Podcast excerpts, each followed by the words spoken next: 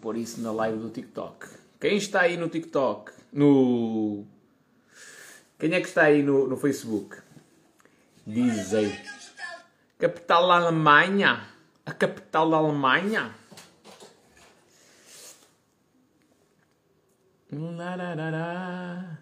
Alô, alô, pessoal! Como é que é? Show de bola, galera! Como criar uma empresa? Hoje vamos ter aqui um gajo para falar disto. Grande Benjamin. O que é que é, Ricardo? Como criar uma empresa? Ao vivo no Insta. Ao vivo no Insta. Não vai dar. Hum. Fão, fão, fão.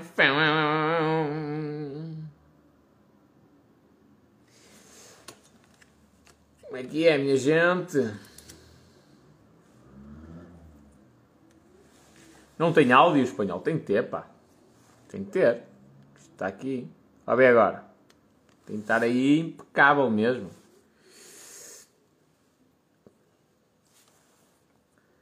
Vê se está a dar o áudio. Espera aí, Cláudio, que eu já te aprovo. Deixa só o pessoal chegar aqui no TikTok, fazer aqui uma, uma, introdu uma, uma introduction.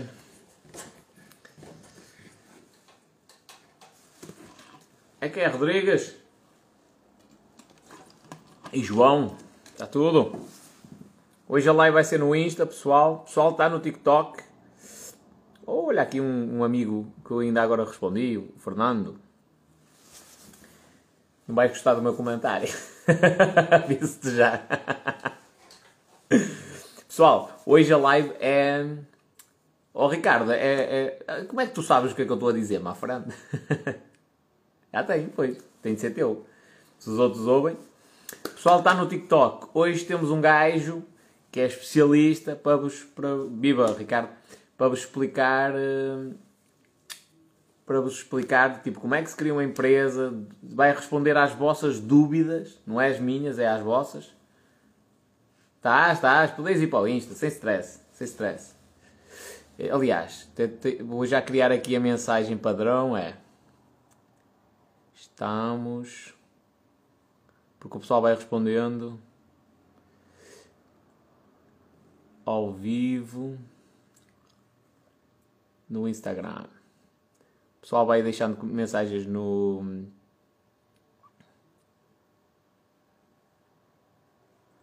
Bota para lá. Bota para lá.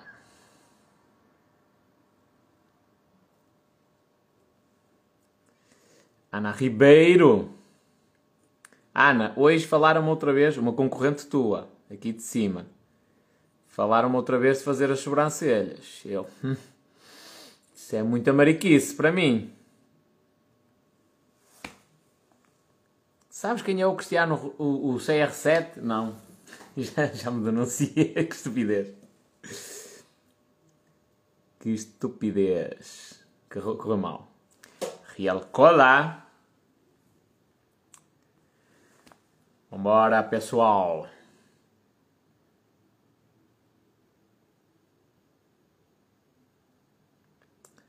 Hoje, João, André, só esperar aqui com o pessoal. Não tenho concorrentes, mas olha que já, já entraram em contato comigo várias, várias pessoas, tipo, da área da estética e assim, e que fazem unhas. Como é que é, Grande Bernardo? Mafrando, eu acho que hoje, a live de hoje é fixe para ti. Acho que te vai interessar. É no Insta. Vamos ter aqui um gajo a falar sobre como a cena normal para se criar uma empresa e esclarecer dúvidas. O grande Mateus já está aqui. Hoje a live é no Insta. A cena potente mesmo é no Insta. Boa noite, CR7 dos negócios. Anda Cristiano, como é que é? Pessoal que estáis no TikTok, louvado seja o vosso nome. Tá, vamos entrar agora ao vivo no, no Insta. É aí que vai ser a live, ok? Olha, o senhor sabe tudo. Oh, Rui Pedro, queres marcar uma live comigo também para falares alguma coisa? Eu gosto tanto de pessoas inteligentes.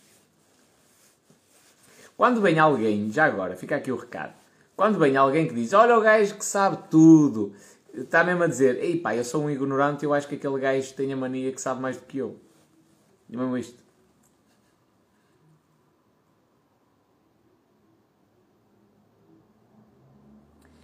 Aqui está o homem que dá melhores dicas de negócios para a falência. Até, Joel, até gostava de ver o teu negócio.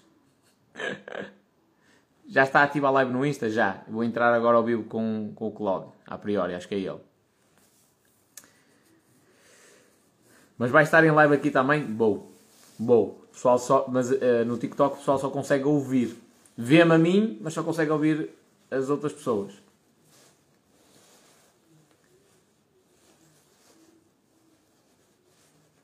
Já vi um hater a dar-te nas orelhas num post de outro gajo. Opa, tens de me identificar lá. Mas mesmo assim eu já não consigo ver. Mas tem corrido mal. Tem corrido mal porque eles têm. Eles têm deixado comentários negativos e o pessoal apoia-me.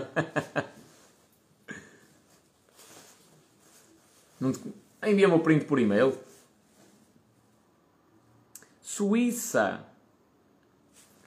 Altamente. Obrigado, Pedro. Uh, boa noite da Suíça. Aprecio muito os teus vídeos. Acho que tens grande classe. Abraço. Muito obrigado, Pedro. Tenho família aí na Suíça. Tenho uma prima e as duas filhas e o marido. O espanhol partilha o conhecimento que tem de graça e mesmo assim não faltam haters. Só que é tudo.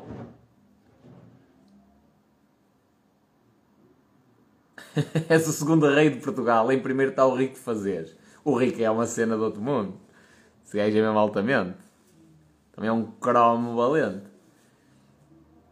Estou aqui agora, diz o Bernardo. Diz o Mateus que o gajo me defendeu logo. É normal. Aliás, o que os haters ainda não perceberam. Os haters andam preocupados em. em, em pá, nem sei bem com o quê, para ser sincero, nem sei bem com o quê uh, a reclamar. Mas ainda não perceberam que realmente o grupo das pessoas que, que estão comprometidas em avançar e, e, em estabelecer negócios sérios e tudo mais, juntou-se. E agora as pessoas estão a caminhar todas juntas. Mais ou menos. Opa, eu, por exemplo, o Paulo, que é o Lion Talk, uh, que tem partilhado vídeos brutais mesmo, para quem quer investir na bolsa, por exemplo, e, e, e gosta de empreendedorismo, eu recomendo mesmo, recomendo. Ele tem feito um trabalho espetacular e está a partilhar o conhecimento dele de um gajo que já passou pelo processo. Eu sou diferente, eu estou no processo. Ele já passou pelo processo. Uh, e, e, pronto. E, e, mesmo assim tem haters. E curiosamente, alguns deles são os mesmos que, que os meus. e os gajos que vêm ao meu perfil dizer assim: Olá, devias estar calado, tu não tens resultados. Vão ao perfil dele e dizem exatamente a mesma cena. Mas ele tem, e, e bem expressivos até. Uh, mas pronto. Aliás, sinónimo disso é o, é o facto de hoje termos uma live com um gajo que é especialista nesta cena. Em que Insta será a live? É na minha. O, o é no meu Insta. É, Pode-se aceder a partir do meu link ou então é uh, arroba o espanhol underscore. Tá? Pessoal, já está aqui, isto, já estamos meio meio.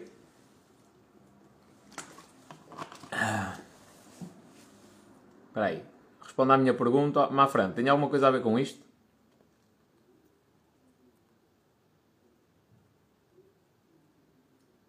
Espanhol, posso perguntar algo? Ei, a sério, companheiro. Perdeste uma oportunidade para me... Podes, já perguntaste, está feito. Curto bem o teu conteúdo, apesar de ter 15 anos. Ganda respect. Obrigado, André.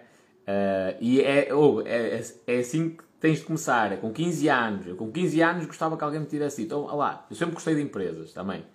Mas gostava que alguém me tivesse dito, lá, pensa desta forma, ou olha para os negócios desta maneira, olha que, que a Sony não ganha dinheiro com a Playstation. Eu, Ui, como assim não ganha dinheiro com a Playstation? Não, é uma estratégia de negócio, ela ganha nos jogos. Eu gostava que o pessoal me tivesse dito isto mais cedo. Não, não, não vou tarde. Um, mas mas é, quanto mais cedo começares, melhor é. E usa disse aqui, faltam pessoas para mandar e governar com a tua cabecinha. Infelizmente, pá... Um, infelizmente, é, é, tipo, os empreendedores rumam numa direção, o pessoal da política ruma noutra totalmente diferente. São mentalidades que não, não se adequam um ao outro. Estou a ler o Pai Rico Pai Pobre, já leste? É o primeiro livro que eu te recomendo. Recomendo a ler. É espetacular. Comprei hoje o Think and Grow, Grow Rich, do Napoleon Hill. O que achas do livro? Espetacular também. Cinco livros indispensáveis. Tenho uma live inteira sobre livros, que é Riqueza e Sucesso, 12 livros, que na realidade são 29. Segundo alguém que contou. Pronto, pessoal, vou abrir a live no Insta. Ui, Jesus, o povo está maluco. 70 pessoas no TikTok, 69 agora. 34 no Insta e depois ainda temos aqui mais 3 nas outras redes. Vou falar agora, acho eu, com o Cláudio. Opa, se assim só ides ouvir. Quem quiser ir para o Insta, ok? E atenção, a live de hoje, qual é o conceito? É vós fazeres a pergunta ao gajo que percebe disto, não é o espanhol, ok? Como é que é, meu friend? Tudo bem? Está tudo? Espera aí, tenho aqui um problema com os fones. Oi? Estás a ouvir? Estou a ouvir, estou a ouvir. Olha, os fones desligaram-se, pronto. Passei a bateria. Isto tem de haver sempre algum, algum imprevisto, que é para as coisas também terem aquela cena natural. Olha, companheiro, vou-te pedir primeiro que tu que te apresentes aqui ao pessoal, para eles saberem quem tu és, até porque eles vão-te fazer perguntas. Fala um bocadinho de ti. Uhum. Então, eu sou, o meu nome é Cláudio Alfaiate, hum, eu, em conjunto com o Rafael Parreira, criamos agora um projeto que, que somos o primeiro escritório virtual de solicitadoria do país, que é a PIA Solicitadores. Um, e uh, começamos agora, uh, acabamos as nossas, as nossas, os nossos estudos há pouco tempo, somos os dois mestres, uh, e começamos a trabalhar por conta de outrem, como, como qualquer, qualquer jovem não é? que sai da universidade. mas começámos a ter aqui uma ideia de como é que podíamos abrir escritório e de fazer forma diferente do que todos os outros, porque a maioria do, dos solicitadores, quando sai, quando sai da escola ou decide abrir escritório, um, o, o, nicho de mercado uh, não existe. Ou seja, é, há muitos solicitadores para pouco trabalho. Uh, e vejo muitos colegas meus que abrem escritório e depois acabam por fechar. Então o que é que pensamos? Temos que fazer uma coisa diferente. Temos que fazer uma coisa diferente Primeiro, não podemos ter despesa. Não, temos, não podemos ter despesa, não podemos ter escritório. Vamos abrir só virtual. Uh, e começamos com este projeto, uh, que entretanto foi evoluindo. Uh, vamos ter agora um, um espaço físico no próximo mês. Um, e cá estamos para, para, ajudar aqui o espanhol e a malta do, do, do Instagram e do TikTok de espanhol com, com dúvidas relativas a empresas. É. Oh, opa, eu curti a tua cena que é de género. Pá, custos fixos, especialmente neste momento de Covid-19, nem pensar, está fora de questão.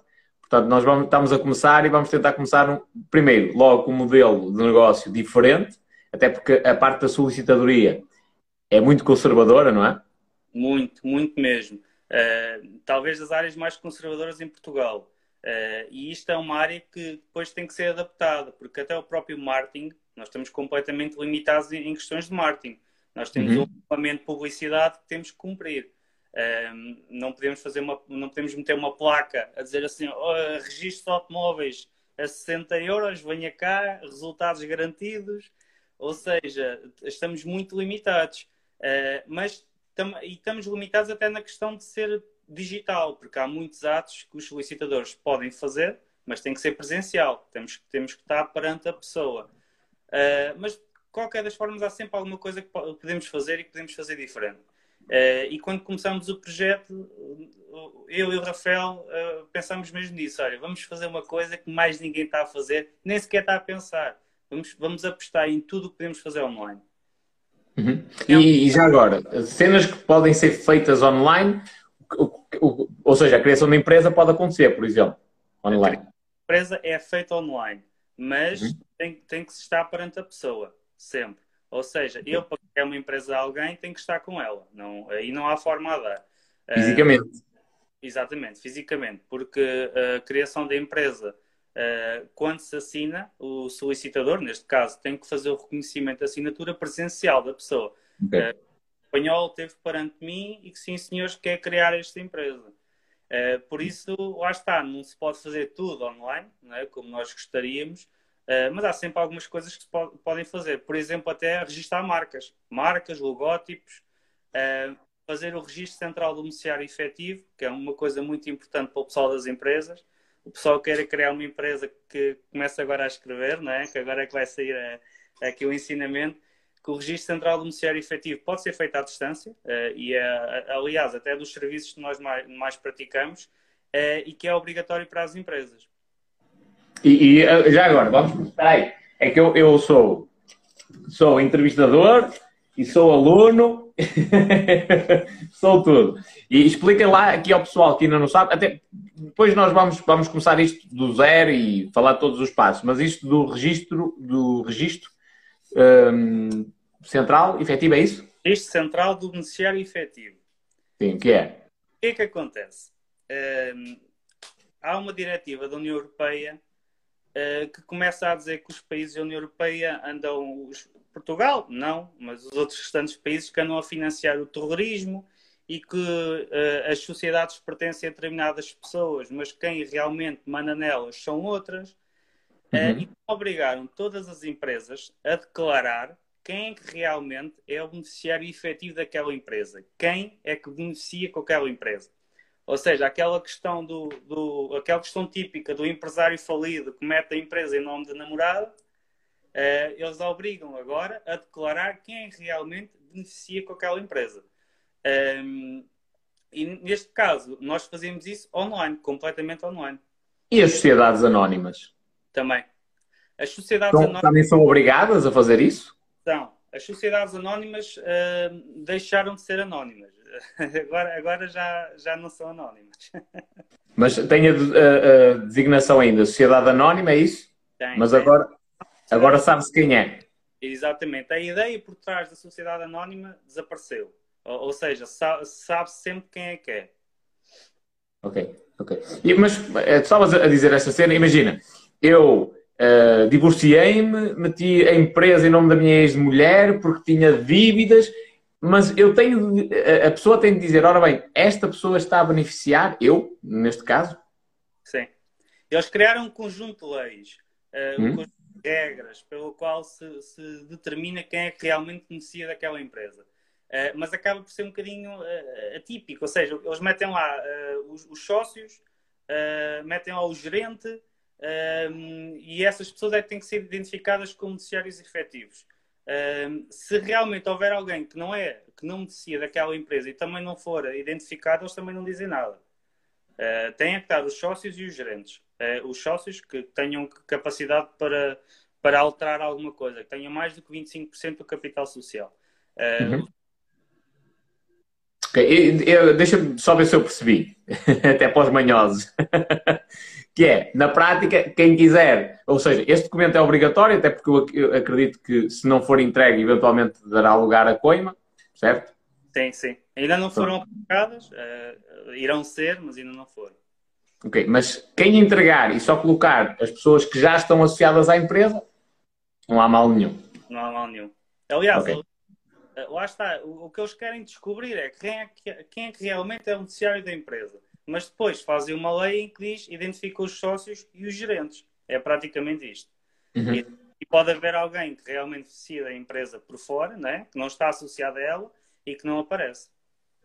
Ok, ok. Eh, já agora, para o pessoal ter noção, isto é obrigatório, tem de ser entregue, certo? É obrigatório, tem que ser entregue. Todas as empresas, associações, comissões de festas, tudo tem que entregar o registro central do beneficiário efetivo. Até uh, aquele pessoal que faz as, as festitas da Terriola e tudo mais?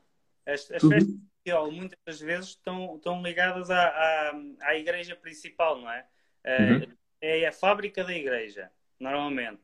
Uh, que a freguesia é uma, não é? E todas as aldeias à, volta usam o contribuinte da fábrica da igreja de, de qualquer coisa. E, é, e, essa fábrica da igreja também tem que declarar quem é, que é o beneficiário efetivo. Hum. Altamente. Ah, pá, é assim, haver transparência é sempre bom, não é? Uh, e, e, especialmente pela questão do terrorismo. Sim, sim, a questão aqui do, do, financiamento ao terrorismo é o que eles dizem, é financiamento ao terrorismo e, e fuga de capitais. Okay. Uh, e outra dúvida que eu tinha, estava aqui dispersado no, no chat, não li o chat, pessoal, um, que é uh, quanto é que custa esse documento? Para, para pedir a alguém para fazer, no, no, vosso caso, quanto é que custa um documento desses? Este documento para um, para um unipessoal uh, uh, são, são 35 euros. Okay. A sociedade por cotas são 45 e para a anónima são 60. Okay. Portanto, se alguém precisar disso, este documento dá para ser feito remotamente ou é preciso também. Não, completamente online. Completamente online. Como não okay. envolve a dos presentes, nós podemos uhum. fazer completamente online. Ok, ok, certíssimo. Então, deixa-me só ver aqui duas perguntas que estão aqui, ou três. Ah, tem, não faz sentido nenhum. Ok. Aí está. Vamos começar aqui pelo André Palheiros, que diz assim: pergunta básica, desculpa a ignorância, mas como é que abrimos uma empresa? Então, como é que abrimos uma empresa? Temos aqui uh, duas hipóteses. Uh, ou vamos à conservatória e fazemos lá, ou vamos a um, um, profissional, eh, seja ele solicitador, advogado ou notário. Pronto, vou falar aqui no, nos solicitadores porque é a parte que me cabe, não é? Uh, e junto ao solicitador, constituímos a empresa. A empresa pode ser constituída na hora, uh, ou pode ser uma empresa uh, que nós vamos escolher o nome, então aí já demora um bocadinho mais de tempo. Então posso, começo já por falar um bocadinho da empresa na hora. Uh, a empresa na hora, há, uma, há uma lista de nomes que o governo determinou que já se encontram aprovados, ou seja, qualquer pessoa pode abrir uma empresa com aquele nome, seja uhum. qual for a área de negócios, seja qual for a sede, seja o que for pode-se abrir uma empresa com aquele nome. Mas os nomes são muito estranhos. Não, não, não estranhem, porque aquilo é mesmo muito estranho. Uh, são, são duas palavras completamente aleatórias que são juntas. Um, e depois temos a outra hipótese, que é nós escolhemos o nosso nome, uh, bonitinho, à nossa maneira, então aí temos que pedir um documento que se chama o certificado de admissibilidade. Uh, este certificado de admissibilidade é pedido e nós identificamos qual é que é o nome da empresa onde é que se vai situar e qual é que é a área de negócios que está associada. Por exemplo, no caso do espanhol, meti lá o espanhol, não é? Marketing digital um, e Lousada, não é? Não, Robertosa. Ui, Lousada não. Lousada já é monte. Ou seja, meti lá estes dados. Um, isto ia para a análise da, da conservatória, do registro comercial, Uh, e só, se não houvesse, neste caso, também não deve haver uma, uma espanhola limitada aí ao lado a praticar mais ou menos a mesma coisa, eles aprovavam o nome. E... Ah, porque também tem a ver com a região. Ou então, seja, eu, eu não quero usar. O espanhol só existe por um motivo. Porque o domínio espanhol.com não, não estava disponível. E depois para o e-mail, repara, o e-mail é ninguém arroba o espanhol.com. Estás a ver? é por esse motivo que eu até pensei noutras alternativas. Uh, mas foi por esse motivo. Mas imagina o seguinte: eu, escrevi, eu criei aqui espanhol unipessoal limitada, em Rebordosa. Uhum. Eu também posso criar a espanhol unipessoal limitada no Algarve? Uh, depende. Se for na mesma área de negócios, eles podem não aceitar. Se for uhum. completamente diferente, eles podem aceitar. Porque estamos aqui a falar do nome da empresa. Não estamos a, a, a mas atenção, não pode ser exatamente igual, tem que ter alguma diferença. No nome? Sim, sim, sim, sim. Tem que ter pode ser, por exemplo, o espanhol Martin Limitada, por exemplo. Unipessoal Limitada. Limitada, passa. Se for áreas diferentes, eles fazem a análise deles. Eles fazem uhum. a análise. Uh, depende da localização, do nome, da proximidade entre os nomes uh, e da, da, área de negócios. Uh, porque isto não tem a ver com a marca, porque a marca é uma situação diferente. A marca, sim, está registada, então aí, se for uma diferença mínima, eles recusam logo. Dizem que já há aquela marca e que não pode ser. Agora, as empresas é diferente. As empresas podem ser aprovadas de nomes muito parecidos. Ok. E, e diz-me só uma coisa. Então, a grande diferença entre a empresa criada na hora e a empresa criada da forma tradicional é que a empresa criada na hora eu tenho de, me limitar àquele, àquela lista de nomes. Exatamente, sim. Ok? E, portanto, não, não posso sequer tentar um meu. É aquela lista disparatada. Se quiseres o teu nome, tens que pedir o certificado. São, são 75 euros. Uh, eles dão três opções. Tu escolhes as opções que queres. Uh, escolhes, não, escreves as opções. E depois eles analisam e aprovam-te uh, aquela que tiver em primeiro lugar e que deia para aprovar. E, e já agora, um, em relação à empresa na hora, quais são os custos versus a, a forma tradicional? Pronto, a empresa na hora. Um, a empresa na hora feita na conservatória são 360 euros. Eles fazem na uhum. hora. Uh, pronto. Uh, depois, junto um solicitador, fica a 220 euros. Porque o solicitador tem aquele desconto de ser ele a fazer online, ou seja, também não estamos a ocupar um funcionário do Estado lá a ajudar-nos, não é? Então eles fazem aquele desconto. Uh, mas claro, depois vai acrescer sempre os honorários do profissional, não é? que irá também variar um bocadinho conforme, conforme a zona do país. Mas lá está, temos os 360 euros da conservatório e temos os 220 euros de um profissional, mais os honorários. Uh, que nunca e os honorários são coisas para, para ir, assim um valor médio, só para as pessoas perceberem se compensa ou não. Ficar, nunca irá ficar abaixo dos 360. Isso não, não, irá ficar. Estamos a falar de honorários na média, talvez 250, 300 euros. Ok. Mas ainda fica mais caro do que na conservatória, é isso?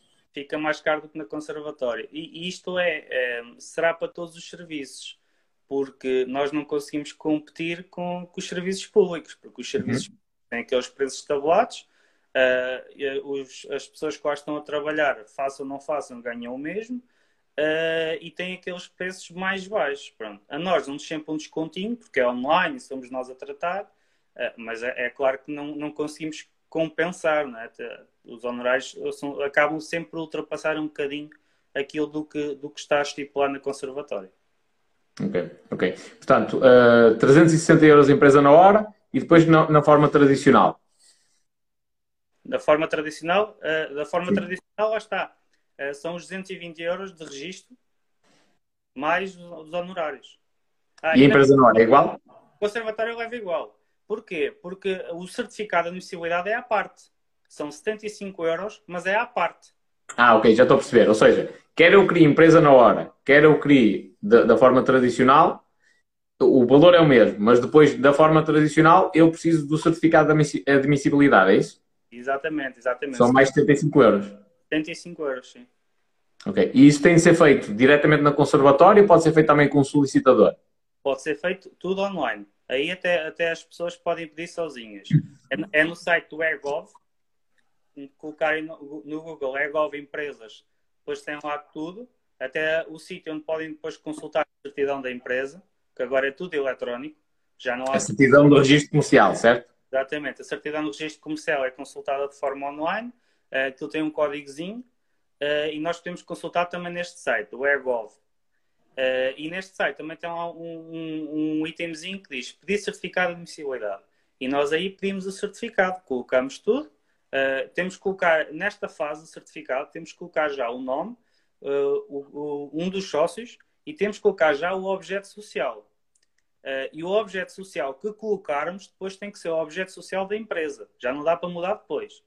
Por isso, este, quando este certificado for pedido, tem que ser pedido com, com cuidado e com cabeça porque se não estamos a gastar 75 euros, depois não, não vão ter efeitos práticos. Mas depois é possível remediar a situação mesmo pagando ou não? Fica assim permanente? É, quando nós fazemos o pedido e pagamos os 75 euros, uh, vai logo para a aprovação. Se for aprovado uhum. Nomes, eles passam-te o certificado com o nome que está aprovado. Uh, se for recusado, porque uh, tens três hipóteses, tens três nomes que podes escrever. Mas se os três nomes forem recusados, eles dão-te a oportunidade de aproveitar o dinheiro que já pagaste para pedir mais três nomes. Aí uhum. voltas a pedir três nomes e depois podem ser aprovados ou não, mas já, já não há uma terceira tentativa, por assim dizer. Okay. Ou seja, sendo recusados, perdeste 75 euros, é isso? Exatamente, exatamente. Okay. Isto é para dar um nome à empresa. Exatamente. Ok, pronto. Um, e, e depois, findo esse passo, o que é que é preciso a partir daí? Emitido o certificado, uh, é ir ter com o profissional, uh, ou se não, agendar na conservatória, que agora estou a demorar um bocadinho. Um, depende, depende das zonas do país, mas nós, nós, temos conservatórios com agendamentos daqui a três meses, daqui a três, quatro meses. Um, por isso, se for para constituir uma empresa, agendem já. Uh... Ou seja, espera aí, deixa eu ver se eu entendi. Se eu quiser criar uma empresa hoje, tenho a possibilidade da empresa na hora. E aí, mesmo que vá à conservatória, é na hora mesmo, é isso? É na hora, sim.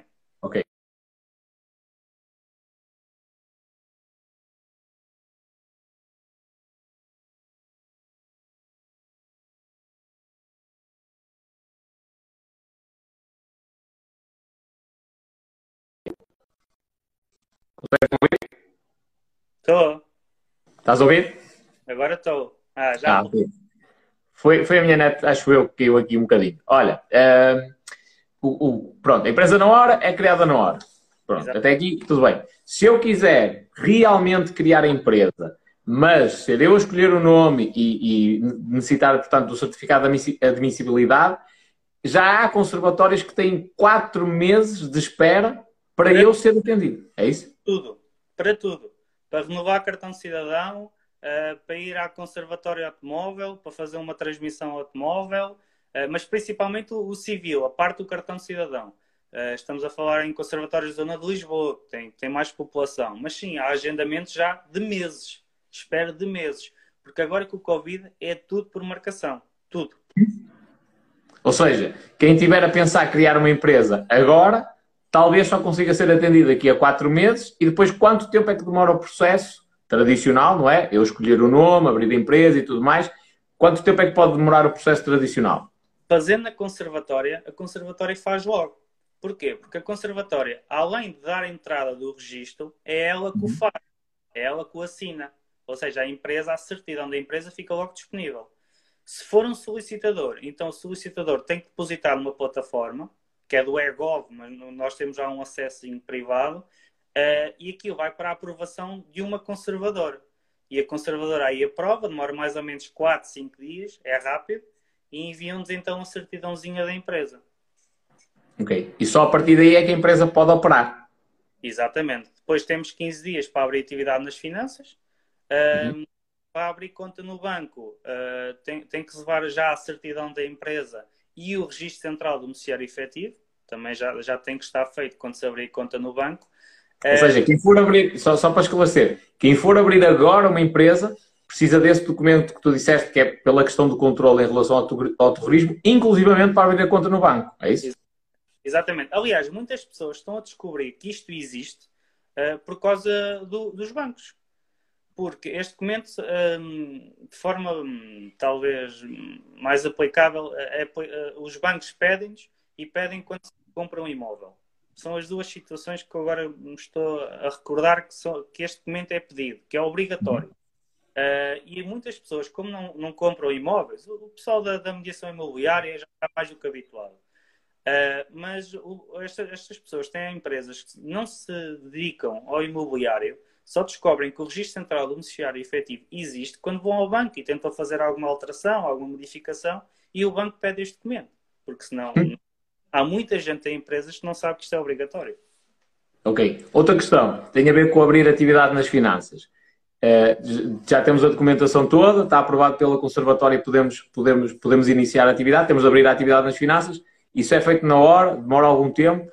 Uh, depende do serviço de finanças. Aquilo há, há um requerimento, mas costuma ser rápido. Uh, há uhum. um requerimento sim, que eu até aconselho sempre a ser, a ser preenchido pelo contabilista, uh, não passa por nós, uh, e que está associado ao CAI, porque nós também, quando criamos a empresa, também temos que indicar qual é que é o CAI. o CAI principal. depois pode ser... É o Código da Atividade Económica da Empresa. O que é que a empresa faz como atividade principal, é isso? Exatamente, exatamente. Ou seja, nós temos que associar o CAI principal uh, e depois podem ter outros CAIs secundários. Uh, não há qualquer problema, mas na certidão de registro está o CAI principal. Ehm, e uh, depois, na conta, contabilisticamente, abrem atividade nas finanças, têm 15 dias para o fazer, desde que a certidão da conservatória é emitida. Uh, sou pena de levar em multa, mas também não acho que não, não conheço ninguém que já tinha levado. Uh, e abrem a atividade com, com, com, com aquele CAI. Ok. É, é, e diz-me o seguinte, agora falaste da questão do CAI eu acho que também é importante abordarmos isto, que é, a empresa uh, vai operar em determinada área, por exemplo, no meu caso, vou, vou operar na área de marketing e publicidade. Há aquele CAI associado a este tipo de atividade. Mas eu posso, por exemplo, fazer outras atividades que não têm nada a ver? Venda de imóveis, por exemplo? Um, a nível contabilístico e a nível de registro são duas situações diferentes. Uhum. Uh, uma, uma empresa que, por exemplo, marketing digital, uh, o objeto social da empresa, e o objeto social é, é, tudo aquilo que a empresa te destina a fazer. O objeto social da empresa vai lá ter marketing digital, uh, promoção e publicidade, e depois pode ter outra série de, de fins que não têm nada a ver com marketing digital. Uh, podem ter, por exemplo, compra e venda de imóveis. Isto, isto pode ter. Compra e venda de imóveis. Aliás, eu, eu já pedi um já pedi um certificado de admissibilidade que aquilo tinha lá qualquer coisa como uh, Uber, serviços uh, petrolíferos, uh, em, tinha, compra e venda de imóveis também tinha, tinha prestação de serviços, que é o mais geral, investimentos em ativos financeiros e não financeiros, e o CAI principal era organização de eventos. Bem visto. Esta empresa faz tudo. Uh, pode fazer tudo. Uh, tudo, lá está, o, o, que está no objeto social. Uh, quanto a, a, a, tudo o que for uh, contabilisticamente, a nível de, de registro, a nível de empresa, tudo o que está no objeto social, o gerente pode fazer sozinho. Uhum.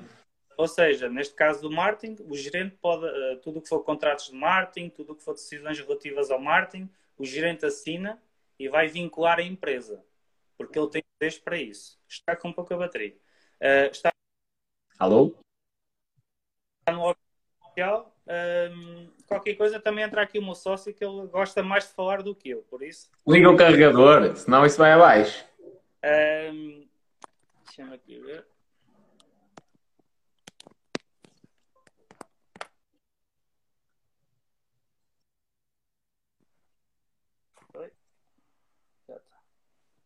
Um, quanto a nível de, de registro, uma empresa que se destina a marketing, mas quer comprar um imóvel, por exemplo, uh, uhum.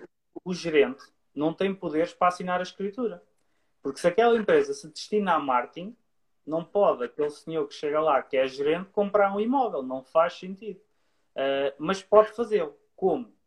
Uh, Reúnem-se os sócios em assembleia, fazem uma assembleia e determinam que vão comprar aquele imóvel. Então, aí sim, com a atezinha da Assembleia, uma empresa que se destina a marketing vai comprar um imóvel. Isso é possível. Ok, ok. Mas só com essa condição. Senão, o gerente da empresa só pode fazer aquilo que está descrito no objeto social, de forma autónoma, não é? Exatamente, exatamente. Okay. É, também há sociedades que, por exemplo, se, se fazem representar por dois gerentes. Uh, a forma de obrigar, chama-se a forma de obrigar. Se a forma de obrigar forem dois gerentes, então qualquer ação que a empresa tenha, tem que ser os dois gerentes a assinar senão não tem, não tem valor. É, isso é importante. Eh, eh, já agora, esclarece aqui o pessoal em relação ao seguinte, que é a certidão de registro comercial, por vezes, é pedida é, quando, imagina, eu vou revender produtos de alguém. Normalmente este tipo de pessoas que só vendem para revenda, não é? Que são grandes fornecedores e, e fornecem outras pessoas, eles pedem uma certidão de registro comercial para me dar acesso à tabela de preços. É muito comum isto acontecer. Um, e, e, isto, essencialmente, é uma. Estás-me a ouvir? Estou, estou, estou, estou a ver. Isto, essencialmente, isto é uma confirmação de que, espera aí, a empresa existe e a empresa realmente pode operar nesta área e, portanto, nós podemos revelar os preços. Isto acontece com muita frequência, as pessoas pedirem a certidão de registro comercial a nível empresarial, certo? Sim, sim. E a certidão de registro é pública. É, é paga, mas é pública. Ou seja, na, nada do que está lá é segredo. Eh, porque basta entrar no portal eGov, uh, até estava aqui alguém a perguntar nos comentários se, se, qual é que era o site, é o eGov. Sim. Basta meter no, no Google eGov Empresas que, que aparece logo. Um, ehm, basta entrar neste site e se pedir uma certidão, tem um custo de 25 euros e o código é válido por um ano. Pedindo esta certidão de qualquer empresa, uh, eles não perguntam quem é que tu és, se és gerente, se és sócio, não. Eles emitem-te o código e dão-te. E tu depois podes consultar e ver quem, quem é que são os sócios, quem é que são os gerentes, qual é que é o objeto da empresa, qual é que é o capital social. Está lá tudo. Ok. Eu costumava ver isso no, no, no portal da Justiça. No portal é... MJ. Portal MJ, exatamente. Publicações do portal MJ. Eh, atenção, estou a dizer isto e já agora pode é ficar a dica para outras pessoas. Por exemplo, vou estabelecer negócio com alguma empresa e quero saber se há ali alguma coisa estranha ou não, não é? E, e eh, por exemplo, algumas empresas até têm ali algumas incoerências que soaram, digamos assim, uns sininhos nas, nas minhas orelhas, do género, epá, calma que há aqui qualquer coisa que pode não estar bem. Um, pronto, e, e, então nesse sentido o pessoal às vezes pode dar jeito. Já agora, em relação à, à certidão de registro comercial, é? que normalmente o pessoal chama-lhe CRC, um, basta ter o código de acesso. Basta ter o código. Aliás, a certidão impressa não tem validade. O que tem a validade é o código. É? É. Altamente. A certidão não vale nada. O códigozinho lá é que vale. Então, pessoal, depois. É o mesmo para o perdial, para o perdial, agora também para o automóvel. Uh, as certidões que nós temos são todas uh, informatizadas, ou seja, não há papel, uh, é tudo por códigos.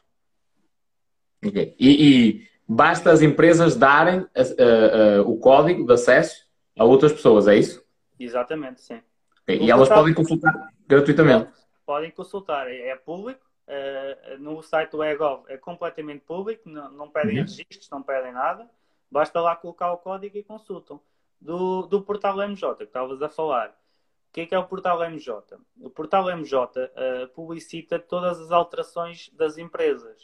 Uh, e isto, alterações pode ser, a maioria delas é prestação de contas, tem que apresentar todos os anos. Uh, depois, alterações a nível de sócios, a nível de alteração de objeto social, alteração de sede, há a publicidade. Porque um dos principais, as pessoas pensam que o, que o registro é um segredo e que que aquilo pertence àquela pessoa, mas ninguém pode saber. Mas não. não. Um dos princípios do registro é a publicidade. É saber que quem é que é dono de. Isto funciona para tudo. Automó o automóvel, com a matrícula, vou ao conservatório e fica a saber quem é que é o dono. E fica a saber quantas senhoras é que tem, se, se, se tem lá a declaração de insolvência, se ele Mas isso paga-se. Aparece tudo. É público. É mas isso paga-se. Aparece tudo. Mesmo Sim, mas, comercial. Mas pagas para ter essa informação? pagas. É tudo pago. É o governo, não nos podemos esquecer. e quanto é que custa já agora? É, a nível de, de perdial são 15 euros, prédios. Okay. Uh, a nível automóvel são 10 euros. Uh, estamos Mas, a falar de certidões mesmo. Okay. Cópias simples é, é um euro por folha. Então fica muito mais barato. Fica muito mais barato, sim. Sim. Mas então diz-me o seguinte, e já, é, isto é um alerta para as pessoas, que é pá, eu vou comprar um imóvel, eu vou comprar um carro em segunda mão, uh, que, é, que pertence a outra pessoa, deve sempre validar isso. Aliás, é uma obrigação do comprador fazer essa validação. Se tem algum processo de insolvência. Sempre, sempre. A, insolvência também é pública. Um, okay. seja... mas, mas, a questão é: há muita gente que compra carros a pessoas que estão insolventes, por exemplo, e o carro já está uh, uh, para ser penhorado no processo de insolvência, e depois dão fé disso depois de comprarem o carro. Mas podem ficar sem o carro, ou inclusivamente sem a casa, se for um negócio assim, certo? Podem, podem. Antes, antes de passar dinheiro, seja o que for, antes de assinar o contrato de promessa de compra e venda, antes de fazer o que, se, o que for que seja, sempre ver qual é que é a situação do, do automóvel ou do prédio. Uh, por exemplo, os automóveis podem ter uma penhora uh, e qual é que é a consequência? Os automóveis isto é muito grave, porque uh, nós temos um serviço também fazemos é praticamente online, é quase tudo online, tirando a parte do requerimento que as pessoas fazem de chegar por correio, que é o cancelamento das matrículas. E chegam-nos a nós casos que aquilo é assustador. Porquê? Porque o espanhol hoje comprar aqui um carro com uma penhora e for fazer o registro, o carro fica em teu nome, mas tu nunca recebes o documento automóvel. Como tem lá a penhora, o, o documento, o DUA, fica retido lá na conservatória e tu nunca o recebes. Mas depois a obrigação de pagar todos os anos o IUC é tua. O carro não podes andar com ele, porque não tens o documento. Ou seja, ficas ali com um problema em mãos. E depois tens uma penhora que está registada e só precisa. A pessoa deve 10 ou 20 mil euros e o carro vale 500. E depois? Não consegues cancelar a matrícula, não consegues fazer nada. Por isso é que peçam sempre. Mais tarde ou mais cedo vais, vais ficar sem o carro. Acaba por ser isso. Sim, e depois é vendido em processo executivo e vem buscar o carro. É isto que acontece. A nível de, de prédios, as pessoas fazem um contrato de promessa de compra e venda, uh, um, um, contrato de 100 mil euros, metem 20 mil euros na mão de outra pessoa e depois vão ver o prédio. O prédio tem lá duas hipotecas e três penhoras, não é? E peraí, falaste agora em relação a prédios. Uh, uh, a pessoa comprou um prédio inteiro, é isso? Não, comprou prédio... um prédio. Não, não. Nós do direito, quando é prédio, o prédio serve para tudo. Serve para terrenos, para moradias, ah, para apartamentos, é o prédio. Ok, ok. E pode, pode ter penhoras e coisas do género, e depois a pessoa comprou a casa, tem a casa e pode ficar sem ela. É, o, o grande alerta é Nunca chega a fazer escritura. Faz só o contrato de promessa de compra e venda.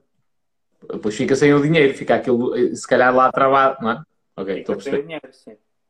Agora voltando à questão das empresas, que é, Exatamente. já está criada, a cena já está a funcionar, há aqui uma, uma parte que já não tem a ver com, com a tua área, que é, é necessário contabilidade organizada, isso tem de ser um contabilista, há de andar aí mais ou menos em torno de 150 euros por mês, isto depende das zonas e do, do contabilista, não é?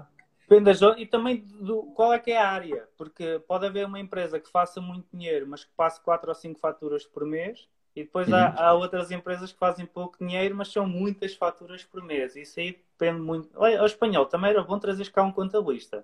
Era, era uma já, já está, já está palavrado também. Já, já, já, já, acho que já mandaram um e-mail e tudo. Também é outra coisa que vai, vai surgir imensas dúvidas. Só há uma questão que nós ainda não falámos, que é uh, a parte do, do, capital social. Sim. Não é? Que há diferenças entre a empresa na hora e da forma tradicional. Não há, não há. O capital social uh, é diferente conforme o tipo de empresa. Uhum. Uh, para empresas por cotas, estamos a falar no mínimo de 1 euro por sócio. Ou seja, uma unipessoal limitada pode ter um, um, um unipessoal limitado, ou seja, só tem um sócio, pode ter um capital social de 1 euro. Uhum. Uh, enquanto que, pois, uma empresa com cotas com dois sócios, o mínimo são 2 euros. Uh, antigamente o mínimo eram 5 mil euros, mas eles retiraram isso. Agora é 1 euro por sócio. Das sociedades anónimas são 50 mil euros o capital social mínimo. De cada sócio ou mínimo? A mínimo, mínimo. da empresa, da empresa em si. Sim, até porque é sociedade anónima, não é? A priori. Lá está, já não existe, mas eh, quando foi criado era sociedade anónima. Faz sentido. Já, já não existe. Agora, agora as, ações, as ações, pronto, já, já se conhece. Já se conhece quem, quem tem as ações um, aqui, a parte do capital social uh, pode, ser, pode ser realizado de várias formas, ou seja, não é preciso lá meter o dinheiro. Uh, também pode ser, ter entradas em espécie, entradas em espécie, por exemplo, carros, uh, imóveis, que nós damos à sociedade para realizar o capital social. E depois também há o trabalho. Também podemos trabalhar para a empresa para realizar o nosso capital social. Espera aí, tu disseste uma coisa que eu achei interessante e, e, e quero ver se eu percebi bem. Imagina o seguinte, pá, eu não tenho dinheiro para investir, mas tenho um carro, é uma carrinha até comercial, e a empresa até precisa de uma carrinha comercial. Eu posso dar a minha carrinha à empresa e isso faz, dá-me direito a ter parte do capital social da empresa? Ou pode dar? Sim, sim. Okay. Ou seja, eu não entrei com dinheiro, mas, eh, mas, mas isso conta, como é que isso é contabilizado? É avaliado. Assim. Tem que, tem que existir uma avaliação daquela carrinha, aquela carrinha vale 500 euros, uh, o meu capital social é de 500 euros, em vez de eu dar os 500 euros, dou a carrinha para a empresa. Mas isto é, é muito atípico, muito mesmo. Uh, porque o normal, uh, e, e, há uma coisa engraçada no, no, código, é que o capital social, quando é pago a dinheiro, ele pode ser logo pago, mas depois também há uma questão que, que diz qualquer coisa como isto. Capital social pode ser realizado uh, mediante depósito no cofre da empresa até ao final do primeiro exercício económico. Ou seja, eu hoje a criar uma empresa de 10, 10 mil euros de capital social, declaro que o capital social, os 10 mil euros, que eu vou depositar nos cofres da empresa até ao final do primeiro exercício económico. Agora perguntas-me tu, onde é que estão os 10 mil euros? Não existem. Não existem. Ok, mas no final do, do, do, primeiro ano, digamos assim, não é? Quando, quando eles fizerem uh, uh, o exercício económico, esses 10 mil euros têm de existir. Contabilisticamente tem que existir. Isso depois já é contabilista. Sim, sim, sim. Mas, mas aqui a questão é, do género, uh, é como se a empresa tivesse um lucro de 10 mil euros. É isso? Mais ou é menos? É entrada, é mais ou menos, é entrada. O que, o que, acontece? Antigamente o capital social era visto como uma garantia. Uh, quando nós negociávamos com uma empresa e, e, ou comprávamos alguma coisa à empresa, fazíamos um negócio de, um milhão de euros. Uh, olhávamos para o capital social da empresa e vimos que ela tinha um capital social de 2 milhões de euros. Ou seja, pensávamos sempre, mesmo que esta empresa me fique a dever a mim um milhão de euros, eles têm lá capital de 2 milhões, eu tenho dinheiro, tenho hipótese de obter liquidez junto àquela empresa, porque eles têm mais do que capital para me pagar a mim. Uhum. Uh, e isto funcionava. Até, até, até recentemente que, o capital social passou a ser eh, não existe, o dinheiro não existe. O, o, dinheiro que lá está no capital social muitas vezes não existe. Uh, ou seja, e é tão seguro fazer hoje um negócio com uma empresa com capital social de 10 euros, como é tão seguro fazer uma empresa, um negócio com uma empresa tenha capital social de 50 milhões de euros. Eu vou-te dar um exemplo. Eu sou de Leiria.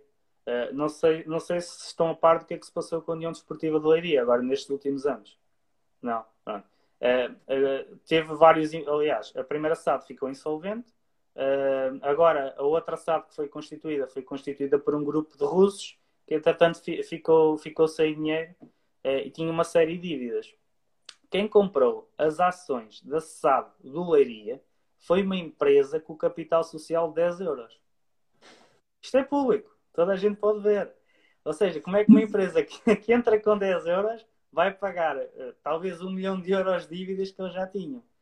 Um, ou seja, o capital social não é, hoje não pode ser visto como, como uma garantia. Não pode.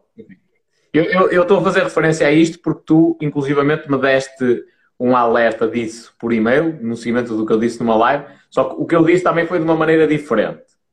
Eh, eh, e eu passo a explicar. Eu, na altura, lancei um alerta do género: tu vais comprar um imóvel, uma empresa tem um capital social de mil euros mas aqui não, eu não, não era questão de, de dar só a indicação do, do valor do, do, capital social. Era o facto de que a empresa tem mil euros de capital social, 990 euros. Uh, atenção, é uma empresa que tem uma o, o nome que ela utiliza é diferente do nome do registro. Portanto, uh, ou seja, tu não conheces o, a verdadeira, o verdadeiro nome da empresa. Depois tem um capital social de mil euros sendo que 990 euros são da pessoa principal que está associada à empresa e que aparece em tudo, 10 euros são do outro sócio, que é o sócio gerente, e que é uma pessoa que não percebe nada daquilo e que aquela empresa, apesar de não ter um CAI para vender imóveis, também os vende. Mas eu acredito que possa, possa estar também aí na questão do. Melhor, não é só questão de ter CAI. Ela pode ter CAI, mas não pode fazer a parte da mediação imobiliária, que é o que acaba por fazer. Uhum. Um, portanto, não está rolada para a atividade de mediação imobiliária. E, e eu, o meu, a minha questão ali foi o alerta, que é atenção, meus amigos, que aqui há porque eu também conheço a empresa. É? Há casos casos. Sim, eu conheço a empresa e naquele caso em específico, sim, é, é uma coisa para, para o pessoal ter, ter de estar atento. Mas o que tu me estás a dizer assim de uma forma generalizada é, pá, se eu quiser meter, isto pode, pode importar algumas pessoas, se calhar aquelas mais antigas, que olhavam para o capital social da empresa. Hoje em dia, na prática, eu posso ter o capital social de um euro, não há problema nenhum. Não. Hoje não, não há qualquer distinção. Uh, as empresas podem estar uh, muito bem capitalizadas com capital social de 10 euros, tanto compram as ações do, do Leiria, uh, ou uma empresa de um milhão de euros estar insolvente. Ok.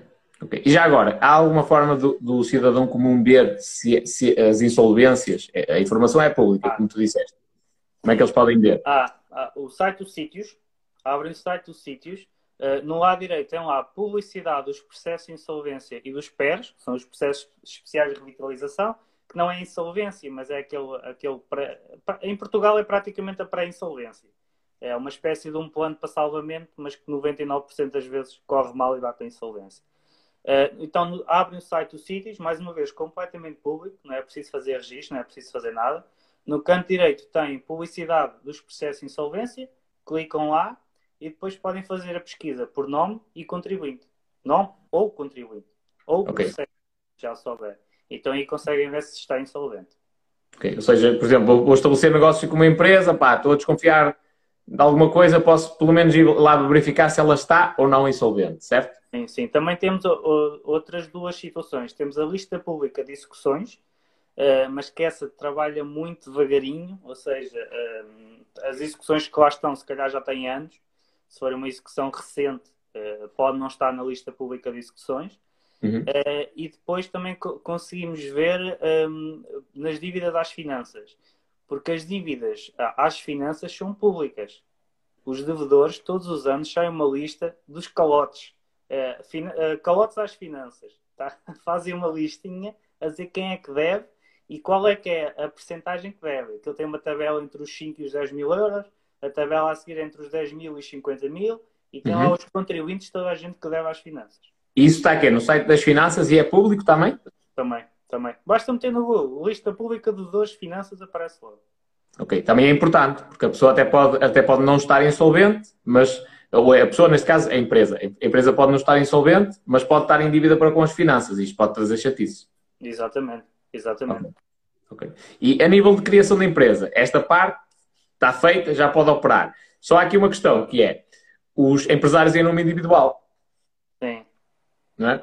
Estavas a falar de uma unipessoal limitada, há também a possibilidade de serem empresários em nome individual e, é, eh, e o pessoal até se pode registar, inclusivamente, no portal das finanças e ser um trabalhador independente. Exatamente.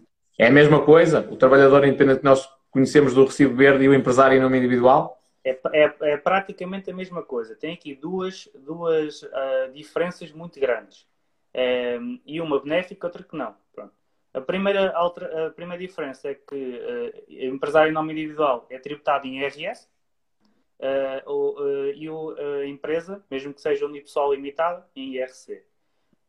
Um, e depois temos a questão que é que o empresário em nome individual, todas as dívidas que fizer, irá responder com, por elas pessoalmente. O seu património pessoal vai responder.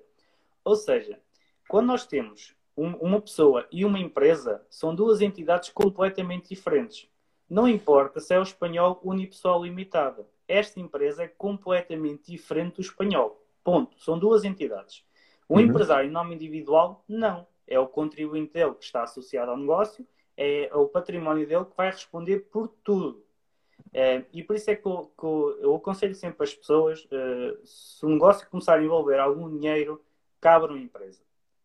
Uh, porque se as coisas correrem mal, a empresa corre mal. Se o empresário em nome individual, se as coisas correrem mal, é a pessoa que corre mal e eventualmente casa morada de família, o carro uh, acaba por ficar sem ele, não é? Porque a nível de execução, a nível de insolvência, os bens são vendidos para, para ressarcir os credores. Um, por isso aqui aconselho sempre que fazerem uma empresa. Ok, ou seja, na prática, o, o que tu me estás a dizer é do género. Ora bem, se eu posso abrir, não é o que tu me estás a dizer, mas é a interpretação que eu estou a tirar disso. Se eu posso abrir uma empresa, empresa com um capital social de 1 euro e tenho os custos de 360 euros para abrir a empresa um, e eventualmente mais os 75 para o certificado de admissibilidade, uh, abre a empresa e a partir daí a empresa responde por aquele capital social e pelos bens que eventualmente possa ter em nome dela, é isso? Exatamente, exatamente. Tirando uma exceção, uh, o Estado. Aí o Estado também pode vir sobre, sobre o Estado, o Estado nem pede com licença, vai direto. É, se houver uma multa que a empresa não pague, o responsável, e mais uma vez, não é o sócio, é o gerente. Vão direto ao gerente. Avançam logo em processo executivo para o gerente. É, mas é o Estado. O Estado, finanças, segurança social. É, vamos imaginar que é um fornecedor. O fornecedor não pode fazer isso. A menos que haja uma fiança, um aval, alguma coisa uhum. que tu dês a tua garantia pessoal para aquele negócio, uh, quem responde por aquilo é a empresa. É o 516 qualquer coisa. E o 516 responde. O 200 e qualquer coisa não, porque o 200 e qualquer coisa és tu e não tens nada a ver com aquilo. Estou a perceber. Uh, e, e, portanto, à exceção do Estado, depois é a empresa que responde por tudo. Portanto, a empresa foi à falência, o negócio correu mal, tudo bem que eu, que eu tenho contabilidade organizada nesse regime, mas, meu amigo, a empresa foi ao Sharp, fica com as dívidas, responde com os bens que tem e fica-se por ali se eu não dever nada ao Estado. É isso? Exatamente. E também, eh, atenção, caso o gerente não tenha feito atos que nos últimos anos sejam uh, demonstrativos que há ali má fé e que aquilo foi de propósito e que uma empresa que, está, que tinha muito dinheiro começou a vender as coisas ao desbarato, a desfazer-se os seus ativos, uh, a somar, a somar dívidas para e ficar insolvente de propósito, não é? Porque há, há gerentes que, que possam fazer. Então aí podem, uh, aí tem que ser o gerente responsabilizado criminalmente uh, e levantam a personalidade, isto, isto, no direito é mesmo assim, levantam a personalidade jurídica da empresa e atacam o gerente. Uh, isso é possível, mas isso tem que correr uma ação em tribunal e junto aos tribunais, se calhar 95% das vezes, isso não acontece. O gerente fica seguro. Ok. okay. E agora entramos na, na, verdadeira parte, do, ou seja, empresário em nome individual é o recibo verde? É, o, é o antigo recibo verde, é a fatura recibo agora. Pronto. E, e depois existe então a, a sociedade um, unipessoal limitada, não é? Sociedade unipessoal limitada, que é esta modalidade que já é empresa e tem esta vantagem. Pronto. Exatamente. Voltando à questão do antigo recibo verde, portanto, agora já não existe essa, emite-se na mesma um recibo verde, não é? ou melhor, o layout é igual, mas agora é, é uma fatura. Exatamente. Pronto. É... Agora, agora temos a fatura, uh, emitimos a fatura, mais uma vez, é tudo online, uh, passa pelo nosso portal das finanças, uh, sejamos prestadores de serviço ou empresário em nome individual, emite-se a fatura pelas finanças, e depois temos a fatura recibo, ou temos a fatura só, ou temos o recibo só. O que é que acontece? A fatura recibo é quando nós prestamos o serviço e recebemos logo. Emitimos a fatura como prestamos o serviço e o recibozinho comprovativo que recebemos o pagamento. Vamos imaginar que fizemos hoje o serviço uh, e não recebemos hoje. Emitimos a faturazinha, deixamos a fatura. Quando recebemos o comprovativo de pagamento e tivemos a boa cobrança, que é um conselho que eu também dou, uh, que não basta o comprovativo que nos enviou, temos de ter o dinheiro na conta. Uh, emitimos o recibozinho e os dois complementam-se, não é? Ficamos a ter uma fatura recibo comprovativa que prestamos o serviço, mas também recebemos os montantes. Uhum. Ou seja, tu estás a dizer aqui ao pessoal, é se eles fizerem o trabalho, por exemplo, eu sou picheleiro, fiz o trabalho hoje e o gajo diz, opá, pago para a semana, eu emito uma fatura, certo? Ele dizer que eu fiz aquele serviço, ele recebe a fatura e depois quando o homem me der o dinheiro para a mão, eu emito um recibo, ele também tem o comprovativo de que pagou. Exatamente. E tudo isto é muito intuitivo na internet. No portal das finanças é, é super intuitivo. Emitimos a faturazinha, quando recebemos o pagamento, vamos à parte dos recibos e já tem lá as faturas que falta associar o recibo e basta escolher e aquilo sai de forma automática. Ok. E, e já agora, custos para, para, abrir atividade como empresário em nome individual? Zero, não, não é? Não há custos. Não há custos. É... Depois temos é que os, a questão dos descontos. Uh, ou seja, iremos descontar, se não o fizermos já, iremos descontar para a Segurança Social um, e teremos a questão do IRS, ou seja, estamos a, a ter rendimentos que tem, vão ter que ser declarados a quando da entrega do IRS. Sim. E isto é que é a parte importante que as pessoas têm, têm de terem atenção, que é, ou seja, e, e esclarece também aqui uma dúvida, qual é a idade mínima legal para, para, para abrirem uma empresa? É 18 anos. 18, 18 anos. anos. A nível de, de abrir empresa. Um, ou seja, o, os menores podem ter cotas na empresa. Os pais uhum. assinam, como comprar, e os menores têm cotas. Uh, mas uh, para ser gerente, para abrir empresa, para tudo, é aos 18 anos. Ok, portanto, para os miúdos que realmente têm espírito empreendedor, isto traduz mais ou menos no seguinte: são os teus pais que abrem a empresa e tu tens cotas e ajudas lá dentro. Pronto. Abrir empresa é 18 anos, mas há, há, há a possibilidade de passar faturas com menor. Uh, há alguns serviços que estão associados e que dá, por exemplo, os atores, as novelas, os modelos. Uh, isto são prestadores Mas isso é que Como empresário em nome individual? Não, não, como prestador de serviços. Qual é, é a diferença? É que a prestação de serviços uh, só prestamos um serviço. Uh, o empresário em nome individual pode fazer compras, vendas. É, o empresário em nome individual é uma empresa, mas que não há contribuinte empresa. É ele. É ele próprio que é a empresa. Uhum. Uh, o resto faz tudo igual. Não há liberdade. Mas tu estás a falar, estás a falar em prestadores de serviços, mas estás-me a falar aqui no, no recibo de ato isolado? É isso? Não, não. O ato isolado é diferente. Ou seja, eh, nós, nós, há, certas atividades que podem eh, apenas prestar serviços, como é o caso dos solicitadores. Eu estou inscrito no, nas finanças como prestador de serviços uh, e não como empresário em nome individual. Ou seja, abri uhum. atividade nas finanças, presto serviços, mas não sou empresário em nome individual. Um, e com isto, uh, passo as minhas faturas pelo portal, tal e qual como qualquer pessoa faria. Uh, o empresário em nome individual uh, irá prestar também serviços, mas depois também já tem aquela vertente da compra e venda de bens, da dedução do IVA, de tudo isto. Tal okay. e qual como teria uma empresa. Ok. Um, parabéns, Alfaiate e Parreira. que o vosso amigo entrar a dar-nos apoio. Portanto, voltando, voltando à questão principal, que é aquele pessoal que está a começar e que não quer ter grandes cursos e não, não tem rendimentos suficientes para ter contabilidade organizada, pode abrir atividade como uh, empresário em nome individual, responde com o próprio património, no caso daquilo da cagada. Uh, normalmente começa num, num, agora, agora há um regime trimestral, não é? De, de declaração de rendimentos na Segurança Social. Sim, eu só, é. eles depois escolhem. Também há o regime simplificado, uh, há, uma série de, há uma série de opções e também conforme o rendimento, uh, mas uhum. isso, isso é mais co, co, contabilisticamente. Sim, mas só para o pessoal ter uma noção, tipo, no início, quando, quando declaras o teu rendimento é zero, não é? No trimestre anterior, e portanto começas no, no, no valor mínimo, são 20 euros, andas, imaginemos que será um trimestre inteiro, andas um trimestre a pagar 20 euros e depois declaras quanto é que tu uh, faturaste naquele trimestre em questão e, e um, eles próprios te dizem, ora bem, a tua prestação da Segurança Social no próximo mês, a partir do próximo trimestre, é X. E há sempre esta correção a cada 3 em 3 meses. Porque antigamente existia tipo isenção durante um ano e depois ficavas num escalão, e agora isto deixou de existir e é mais ou menos assim que funciona. Sim, sim. Pronto. Mas aqui há uma questão, é que se já descontares para a Segurança Social, não tens de descontar uma segunda vez. Ou seja, se trabalhares por conta de outrem, que é o trabalhares pelo patrão, né? se trabalhares uhum. pelo patrão e tiveres, e tiveres ali os teus pescados, um, podes, podes eh, não descontar para a Segurança Social. Mas atenção, os rendimentos que tiveres nos pescados vão entrar para o IRS. Isso é certo. É, e há aqui outra questão importante, que é precisamente isto. Um, imagina, eu vendo roupa. Não é? Antigamente, os recibos verdes normalmente estavam associados à prestação de serviços. Mas eu vendo roupa, eu posso estar na, na, na, como empresário em nome individual, não é?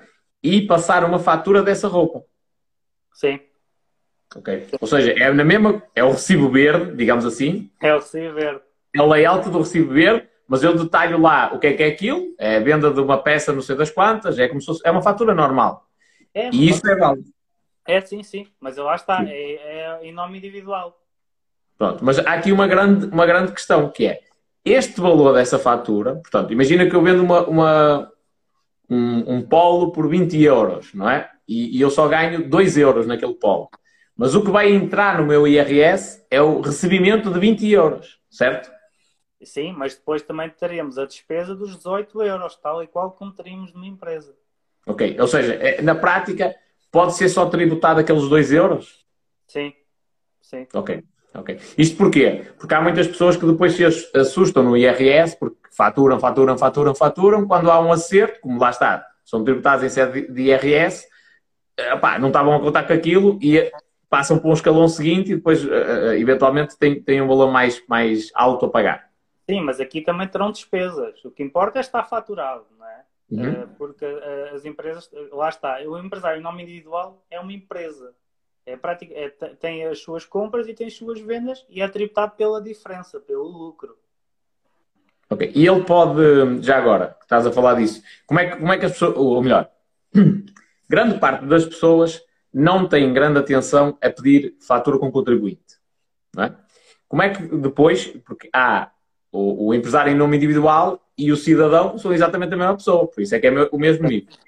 É? Portanto, eu vou ao supermercado, peço as compras em meu nome, isso vai ser utilizado? Não.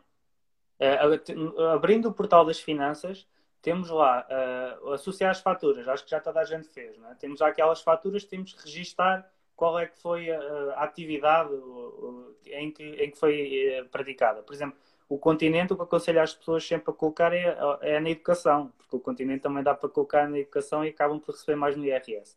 Mas aí uhum. tem, vamos ter uma segunda tabela. E esta segunda tabela uh, vai ter se, está, se aquele serviço está ou não associado à nossa prestação de serviços. Ou seja, okay. nós indicamos se foi para nós, uh, pessoalmente, se foi para o nosso negócio. Não, Fernando, vou ter, de, vou, vou ter de apontar isto. Oh, isto, eu, eu, eu, eu sei que o pessoal. Uh, espera aí. Uh, pessoal às vezes não, ouve as coisas e não percebe, mas eu percebi, percebi muito bem. Isto faz uma, uma diferença enorme. Portanto, portal das finanças. Ok. Uh, depois, há uma segunda tabela onde o pessoal chega lá e pode dizer se aquilo está ligado à atividade profissional, é isso? Exatamente, exatamente. E depois, em sede de IRS, vai entrar como despesa da atividade ou vai uhum. entrar como despesa pessoal conforme aquela que associarmos. Ok, estou a perceber. Eh, o que tu me estás a dizer é o seguinte: imagina, o espanhol é empresário em nome individual, abrir atividade, e, por exemplo, eu vou ao continente fazer compras, entra para a minha despesa pessoal, não é? Mas porventura eu pedir algum editor de vídeo para me fazer trabalhos, ele passa-me também uma fatura, está associada à minha área de atividade e eu consigo associar essa, essa despesa à parte profissional. Exatamente, sim. Será tudo tributado em IRS mas em, em, em, tabelas diferentes. Ok, ok. Um, pronto, e agora, em, em, relação a empresários em nome individual, mais alguma questão que achas que é pertinente para eles terem atenção? Não, o meu conselho mesmo é, é, é abrir a empresa, porque não, não é a questão do, dos montantes associados um, que irá fazer diferença. Eu acredito nisto, não é? Porque nós abrimos uma empresa, abrir um negócio, temos sempre alguns, alguns montantes envolvidos e não será por mais 500 euros uh, iniciais que vamos, vamos perder, não é? E abrindo uma empresa, temos sempre essa segurança, é que a empresa é uma entidade e nós somos outra. Uh, e depois temos algumas questões, acabam por ficar um bocadinho mais caras, né? contabilidades, etc. Uh, eh, mas aconselho sempre às pessoas a criar a empresa. Então, aqui okay. a perguntar: em nome individual é isento de IRS até 10 mil de rendimento. Não, é isento, é, acho que a isenção que estão a falar é o IVA. A isenção do IVA passou este ano para 12.500 euros. Ou seja, se estivermos a prestar serviços Uh, e se não ultrapassarmos os 12.500 euros, a nossa prestação de serviços é isenta de IVA. O, uhum. o, o preço que paga, passamos ao cliente é o preço final, não há IVA. Ok. E, e já agora, esclarece só isto às pessoas. Quando eles vão, vão emitir uma fatura no portal das finanças, como empresários em nome individual, se não estiverem isentos de IVA, é, é, depois, opa, eu recordo-me disto quando era prestador de serviços, não é? dos recibos verdes. Havia lá um regime específico em que eu ficava isento. Quando tu não és isento, colocas um regime diferente e depois tens lá o campo eh, e o, IVA é preenchido automaticamente, tendo em conta o, o valor do IVA. É isso? Exatamente. Tens aquela, tens aquela questão de, de, de IVA uh, e tu metes lá a isenção. Uh, pelo menos a minha é o artigo 9, está lá as várias isenções. Metes lá uh, qual é que é a tua isenção e, o, e o, a, a fatura sai sem IVA. Ok. Deixa-me só eu vou-te pedir aqui confirmação se isto que está aqui na minha cabeça é possível ou não, e até para a resposta aqui ao Tiago. O Tiago disse assim: eh, a empresa é sempre mais caro. Espera aí, espera aí, espera aí. Eh, e uma vez não compensa para negócios pequenos a começar. Eh, e, por exemplo, diz-me só o seguinte: isto, se é possível ou não. Imagina o seguinte: eu posso comprar um imóvel, até porque eu já gravei um vídeo sobre isto e deu logo polémica.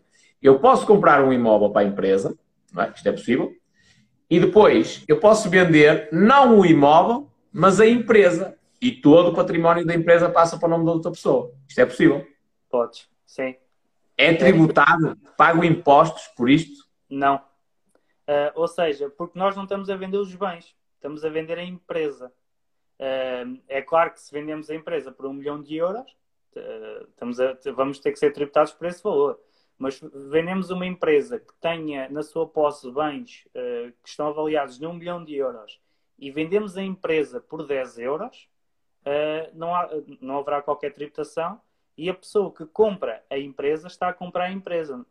Que e os bens? diretamente tem os bens, mas não está a comprar os bens, porque os bens, na realidade, nunca saíram da esfera jurídica daquela empresa, nunca saíram daquele contribuinte, ficam sempre lá. Uh, por isso é que não há tributação. Uhum. Uh, não há tributação, mas atenção, há aqui uma exceção. Porque vamos imaginar uma empresa uh, por cotas. Nós vendemos as cotas. A pessoa que compra as cotas, sozinha ou um casal, sozinha ou com o cônjuge, não pode ficar com mais do que 70% das cotas. Porque senão aí o código já, já diz que é uma transmissão de um imóvel e obriga-te a pagar impostos. Mas vamos imaginar, tu tens a empresa, vendes metade a ti em nome individual outra metade a uma empresa que seja tua. Estás a passar 50% para cada uma. Já não há lugar a impostos. Ok. Ou seja, uma empresa, 50%, 50%, marido e mulher, podem vender isto aos filhos, por exemplo, ou, ou pronto, para não ser filhos, para não, não causar muita confusão, mas podem vender um, dois amigos por 10 euros essa empresa e o imóvel, os carros e tudo mais, pumba, direitinhos, sem haver imposto direto em relação a isto, é isso? Sem haver imposto, sim.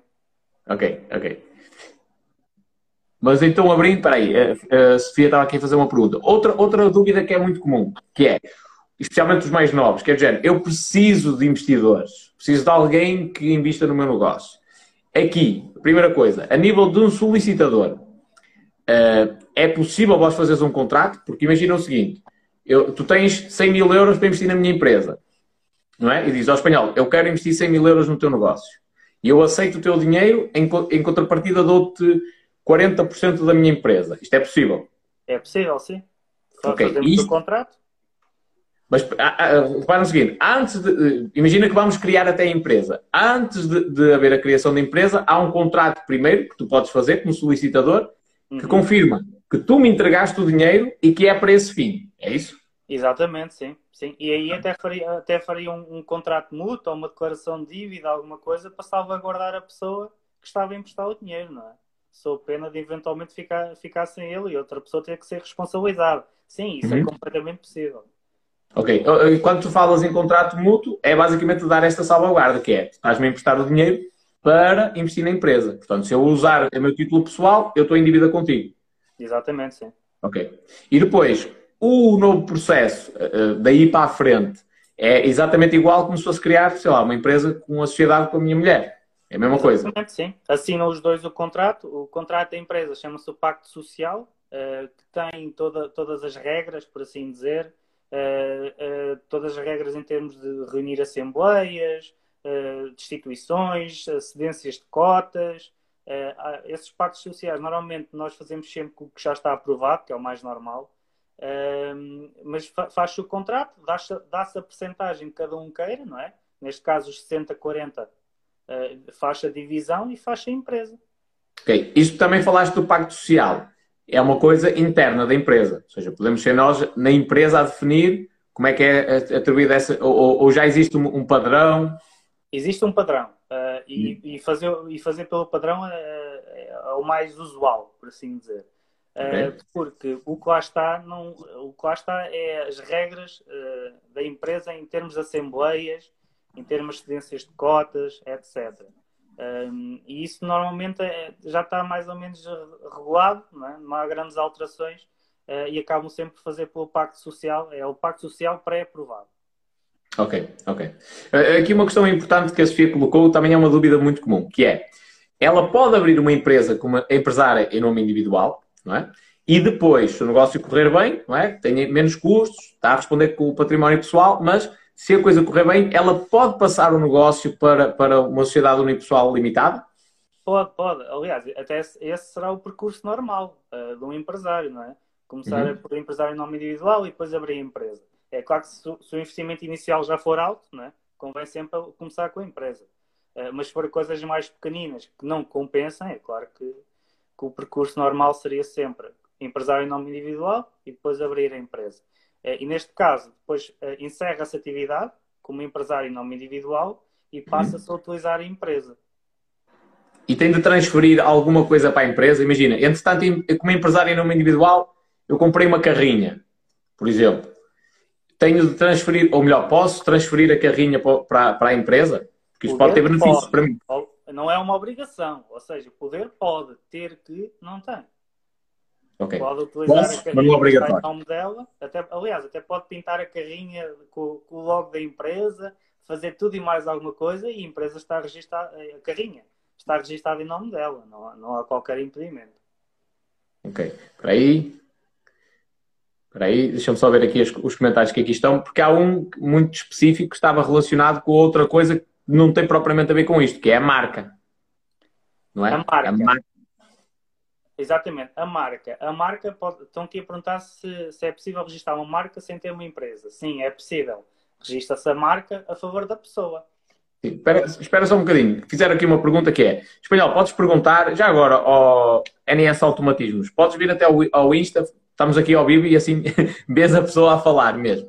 Que é uh, para perguntar valores para passar para a empresa. Não, não, há valores, é a criação de uma empresa normal, certo?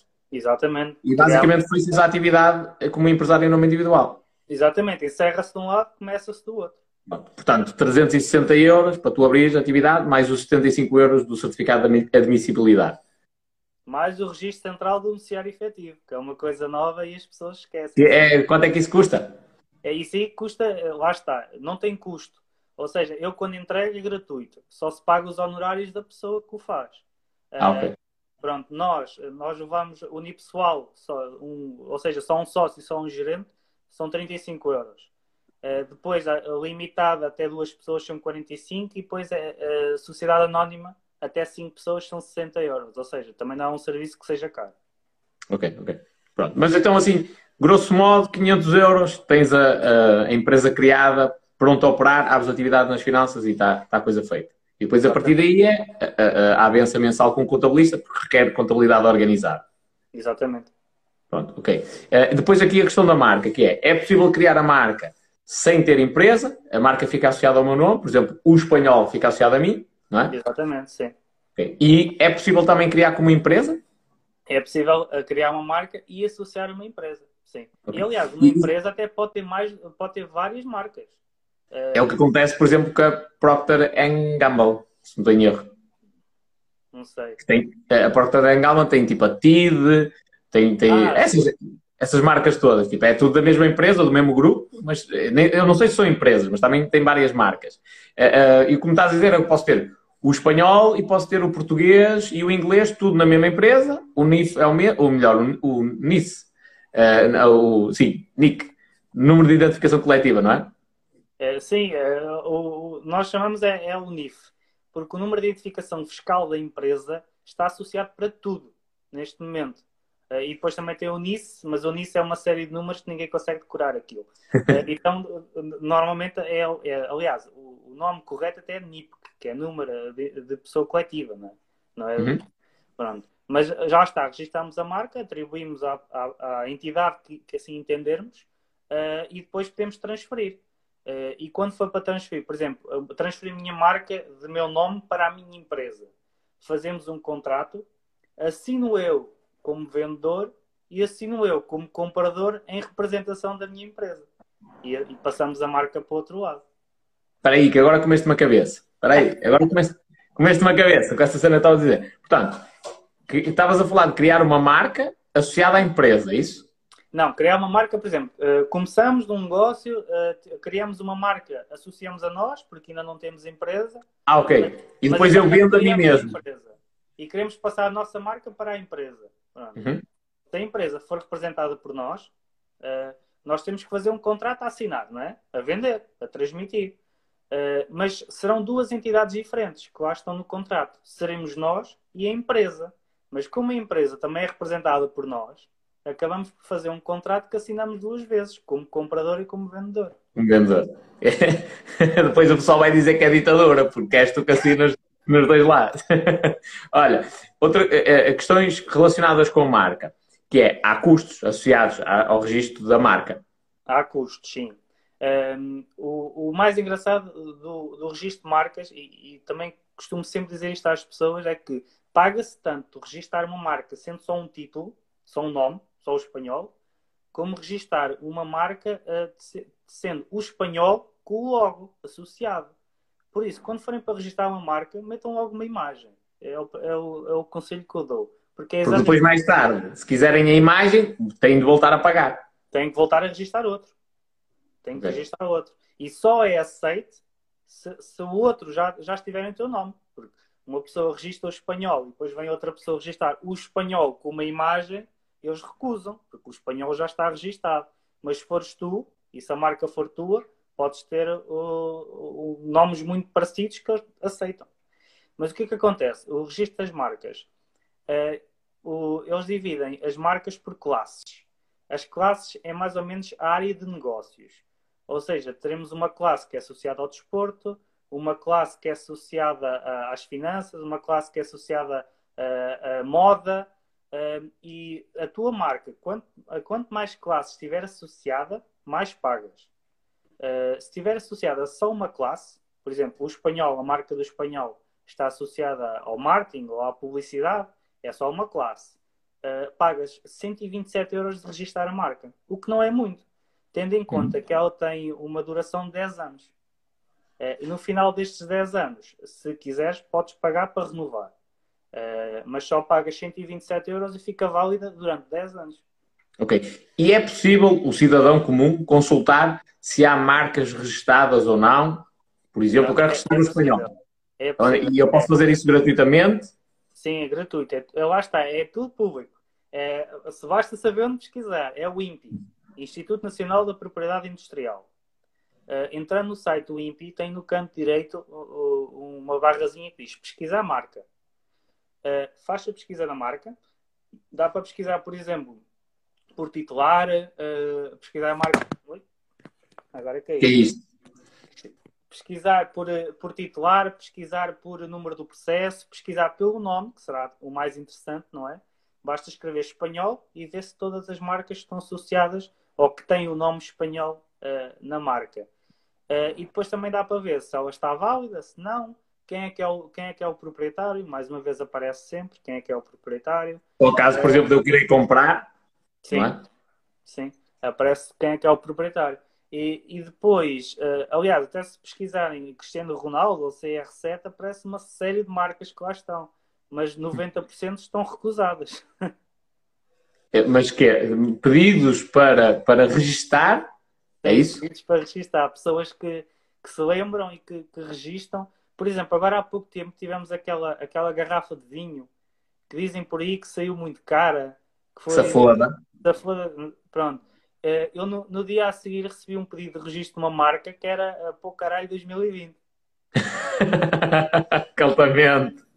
Caltamente. E já agora, para o pessoal perceber, há muita gente que registra ou marcas ou sites de propósito do género. Espera aí, ainda ninguém registou isto, um dia mais tarde pode ser preciso e eu sou o detentor da marca. Também podem fazer isto propositadamente. Por exemplo, imagina o seguinte, o site uh, espanhol.com não é? No meu caso não faz diferença porque para mim espanhol é alcunha de família. Mesmo que alguém registre a marca, nunca vai conseguir impedir que as pessoas me chamem espanhol. A marca é de, não é? Isto nunca conseguem fazer. Para mim isto não faz grande sentido. Mas imagina, por exemplo, que eu tenho uma escola que ensina espanhol. Espanhol.com era espetacular.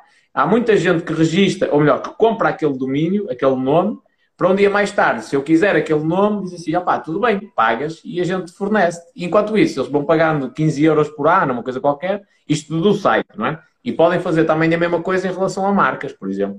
Exatamente. A marca aqui pagamos os 127 euros iniciais e durante 10 anos não pagamos mais nada. A marca está okay. associada a nós, não há qualquer pagamento. No final desse tempo, se quisermos renovar, é mais ou menos os mesmos montantes. Ok, ok. Olha, a Sofia fez aqui um, um, uma pergunta que também me deixou intrigado, que é, aconselhas a abrir a empresa com mais do que uma pessoa, tipo um gerente e mais outra pessoa, um, um sócio-gerente e outra pessoa, ou, ou só individual? E, e, ela diz isto porque numa conta bancária é sempre bom ter dois titulares, na empresa funciona igual? Na empresa, uh, depende, uh, porque a empresa para mim é como um casamento ou seja, se houver dois gerentes, tens que confiar noutra pessoa. Não é? Uhum. Uh, e se houver essa confiança, então aí dois gerentes em que um deles sozinho possa praticar todos os atos, será muito mais conveniente, não é? Porque se faltar um, terá, terá lá o outro e pode fazer tudo. Uh, mas depois também temos a questão das procurações, porque os gerentes podem passar uma procuração a uma pessoa uh, para o representar em determinado ato, e aí já não temos essa, essa limitação. Os bancos são um bocadinho mais chatos, atenção. Uma procuração eh, às vezes não é suficiente, porque eles têm lá uma, uma lista, uma base de dados de pessoas autorizadas a aceder à conta e têm regulamentos próprios e, e, às vezes as empresas têm que ir lá com as pessoas e assinar realmente esta pessoa pode mexer nas contas da empresa. Uh, mas de resto, todos os atos podem ser praticados por alguém com procuração. Não, não será por aí. Isto também vai de encontro àquilo que tu disseste no, no, há pouco tempo atrás, que é a forma de obrigar, não é? Há dois sócios, se a forma de obrigar for os dois, têm de assinar os dois qualquer coisa, inclusivamente os cheques. Exatamente, exatamente.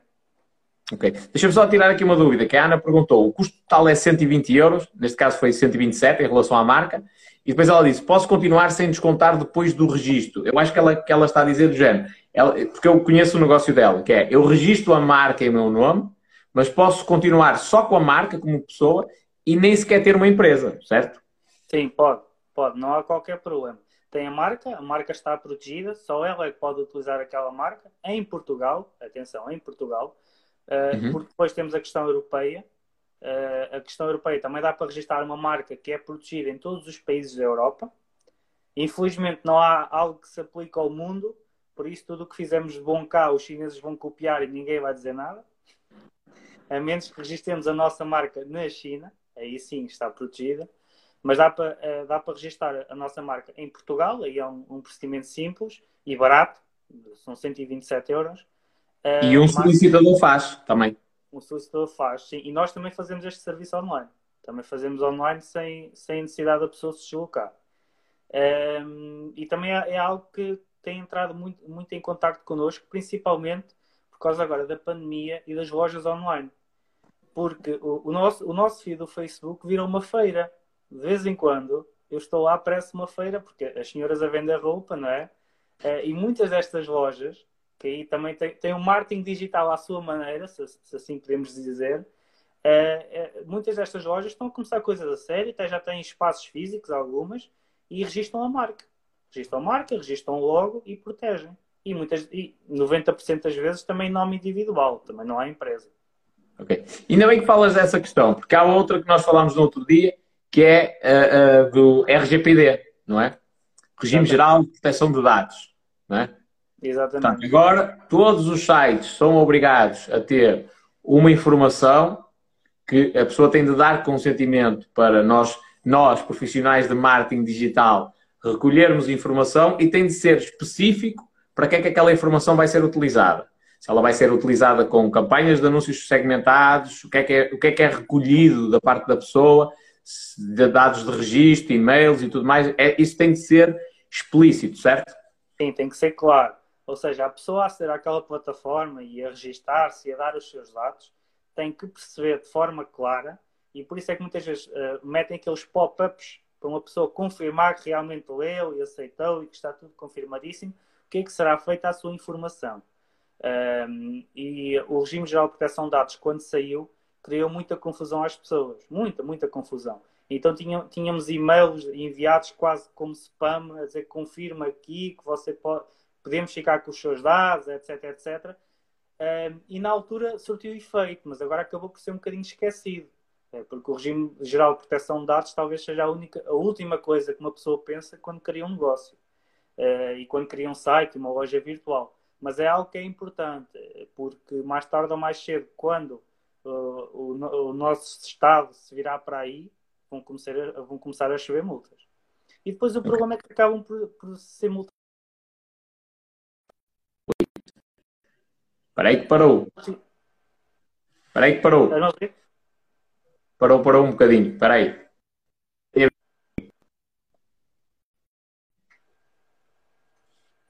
Alô? Já está? Voltei? Já está? Sim. Tudo bem? Tá, já está, já está, já está. Estavas a dizer é, que, que, depois o Estado pode-se virar para aí e começam a haver multas. Exatamente. Okay. É um... importante ter, ter um, um, um, bom regime geral de proteção de dados. Explicar bem às pessoas de que forma é que ficamos com os dados e de que forma é que os tratamos. Ok, já agora, porque eu já estou aí na área, opá, já muitas pessoas, ou melhor, já várias, conheço uma pessoa que conhece várias pessoas que apanharam multas por causa disso. Eu diretamente nunca lidei com isso, uh, opá, pode ter sido sorte, eu também confesso isso, porque eu também já ouvi rumores que, se não tenho erro, é a ASAI que anda em cima disso.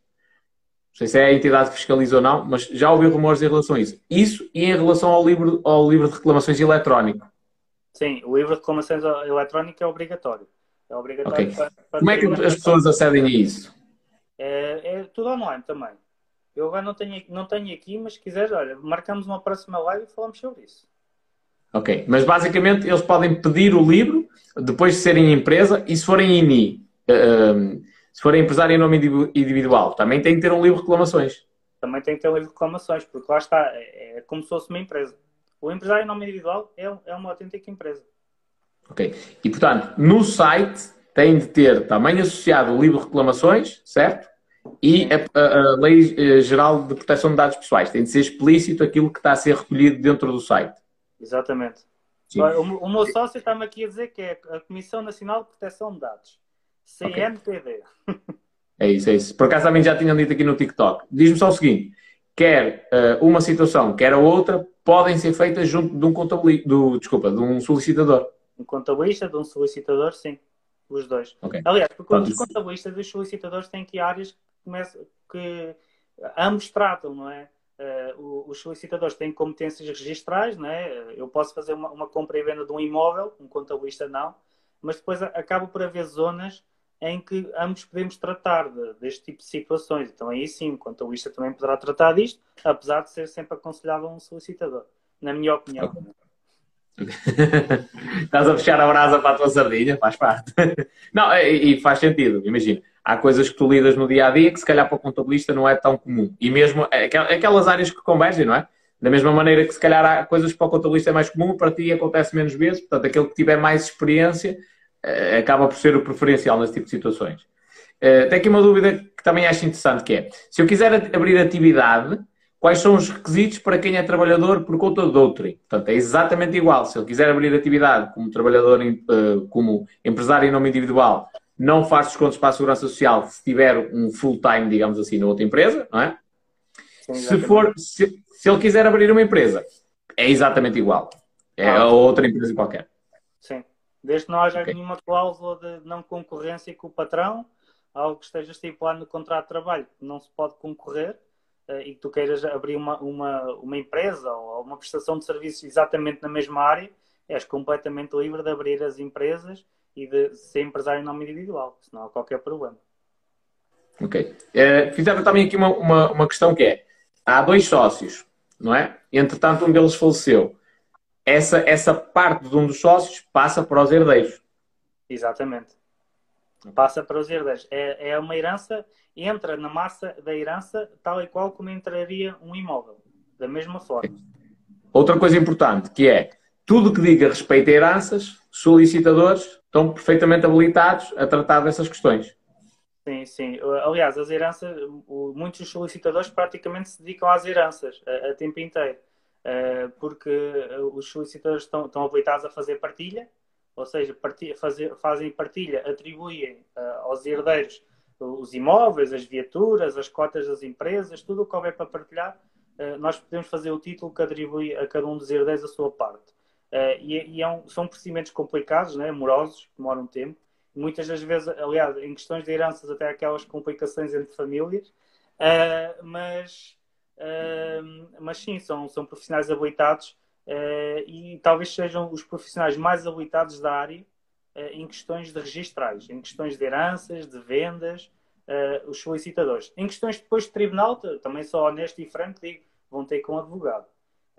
até porque os solicitadores não podem representar em tribunal, em processo civil, valores acima dos 5 mil euros. Nós só podemos entrar uhum. até aos 5 mil euros. Em processo executivo, até aos 30 mil. Acima disso, tem que ser advogado. Ou seja, a nível uh, tribunal, a nível de barra, estamos muito limitados. Mas estamos limitados, e sou franco a dizer, estamos limitados a nível de montantes, mas também de formação. Um advogado tem muito melhor formação a nível civil e processo civil do que um solicitador. O solicitador, onde é que é forte? É no extrajudicial. É tudo o tudo que sai do tribunal. Uh, questões de heranças, questões de compras e vendas, questões de criações de empresa, aí sempre com solicitador. Ou seja, quando não há litígio, é mais ou menos assim. Quando não há litígio, solicitador, não é? Sim. E quando há litígio, então aí se calhar é melhor um advogado. E há, há, há aqui uma questão que eu até aconselho sempre o solicitador, uh, por uma razão, que é quando, há, quando existe dívidas. Uh, quando existe aquela dívida e nós estamos a fazer a primeira tentativa antes de avançar para o processo executivo. O processo executivo depois tem custos, não é? Uh, e muitas das vezes tentamos de uma forma, com um profissional habilitado, fazer uma última tentativa que alguém pague aquela dívida antes de avançar para a execução. e nisso aconselho os solicitadores por uma razão. Porque as pessoas ainda quando pensam num solicitador, pensam num, num solicitador de execução. Antigamente era o solicitador de execução, agora chama-se agente de execução. E pensam que é a mesma coisa. Né? Assemelham um ao outro. Uh, apesar de pertencer, pertencermos à mesma ordem, um solicitador e um agente de execução são duas entidades diferentes. Há solicitadores uhum. que são os dois, que estão inscritos nos dois colégios, são solicitadores e agentes de execução. Eu, por exemplo, só sou solicitador, não sou agente de execução. Não posso fazer processo executivo. Uh, mas há, uh, se eu enviar uma carta a alguém a dizer: olha, o meu nome é Cláudio Alfaiate, sou solicitador, o espanhol diz-me que você tem aqui uma dívida de 5 mil euros, por favor, pague. A pessoa vai sempre logo uh, fazer a ligação entre o solicitador e o agente de execução, mais do que o advogado. Isto é uma, mas isto é uma questão de raciocínio. Imagino eu. Na, na mas o advogado não, não pode fazer isso. O advogado não pode, não pode levar à, avante esse, esse, Não é agente de execução, basicamente. Não, os advogados também podem ser agentes de execução. A maioria dos agentes de execução que existem, o, o, isto aqui fun funciona por cursos. Uh, e o agente de execução uh, já não abrem cursos talvez há 10 anos. Ou seja, todos, todos os agentes de execução que existem no, uh, na rua já têm pelo menos 10 anos de experiência. E hum. qual é que é o problema? É que nós temos muitos processos executivos que são atribuídos a poucos agentes de execução. A maioria dos processos executivos são coisas da MEL, da NOS, incumprimentos processuais, de incumprimentos de contratos, que são atribuídos a, a, grandes agentes de execução e os outros acabam por ter poucos processos. Uh, mas tanto solicitadores como advogados podem ser, podem ser agentes de execução. Ok, pronto. Mas o que tu estás a dizer aqui também, assim de uma forma indireta, é do género. Alguém vos deve dinheiro, nada tão simples como mandar uma cartinha, bem feita, por alguém que sabe, que está dentro da área, basicamente para a pessoa ficar comprometida com aquilo. Nem que seja às vezes para responder a dizer sim, é verdade que eu tenho a dívida, não é? Exatamente, sim. E depois há, há, há um procedimento, deixa-me aqui só fugir aqui à conversa dois segundos, porque isto é uma coisa super interessante que as pessoas uh, pensam, pensam que tem custos muito, muito grandes e que às vezes não vale a pena. Há, há um procedimento que é a injunção. E injunção, o que é, que é injunção? Uh, nós eh, fazemos um requerimento nos sítios e dizemos que a pessoa tal nos deve 5 mil euros porque fez este contrato e não nos pagou. A pessoa, quando for notificada, não é nem por mim, nem por um agente de execução, nem por, nem por requerente, não é, é o tribunal é que notifica. E o tribunal notifica dizendo: olha, espanhol está-me a dizer que você lhe deve 5 mil euros. Ou você paga, ou você reclama, ou você vai ser executado. E, isto, este procedimento custa, 50, custa de 50 a 200 euros. Ou seja, não é assim tanto para uma pessoa que nos deve 5 mil euros receber uma cartinha do tribunal em casa. Uhum. E é algo que irá ter muito mais efeito que se calhar ser eu a bater à porta da pessoa todos os dias para ela pagar. E, e outra coisa, esse, esse processo de junção é uma coisa relativamente rápida, não é? É, aquilo é, tem prazos muito apertados, correm férias judiciais um, e a... Oi, caí outra vez.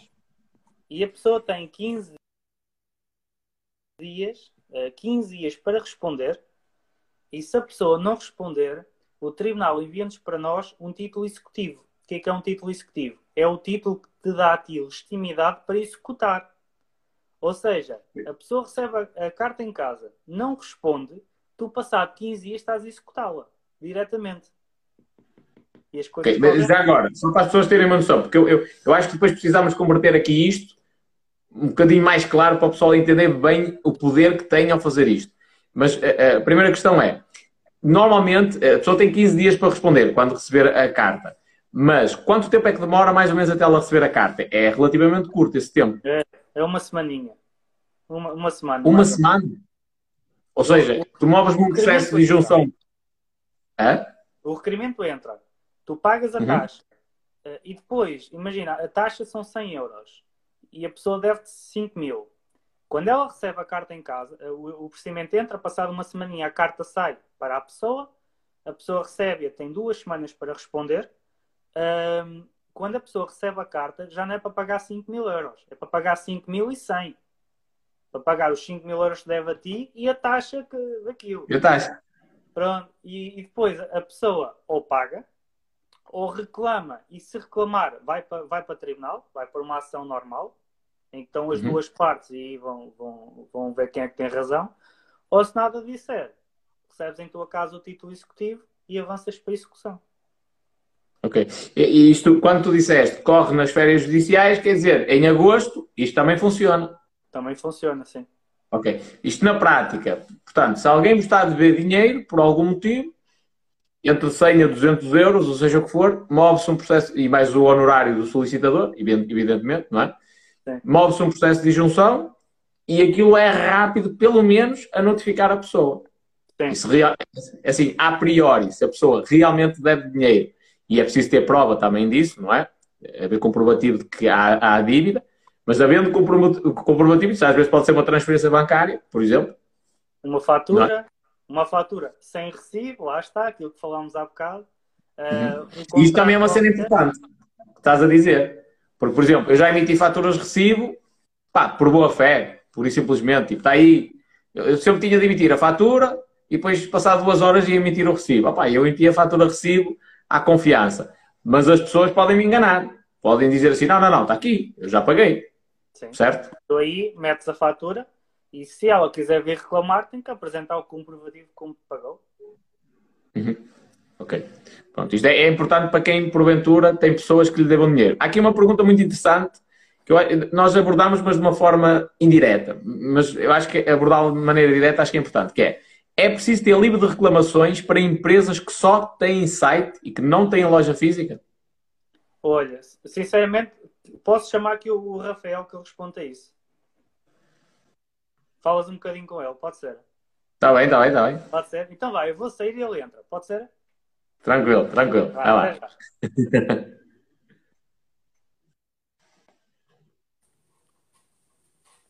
Vamos ter aqui uma nova, uma nova companhia para esta reta final. Oh Rui, tens de pensar também em vir aqui, companheiro. Amanhã acho que era interessante tu vires aqui falar.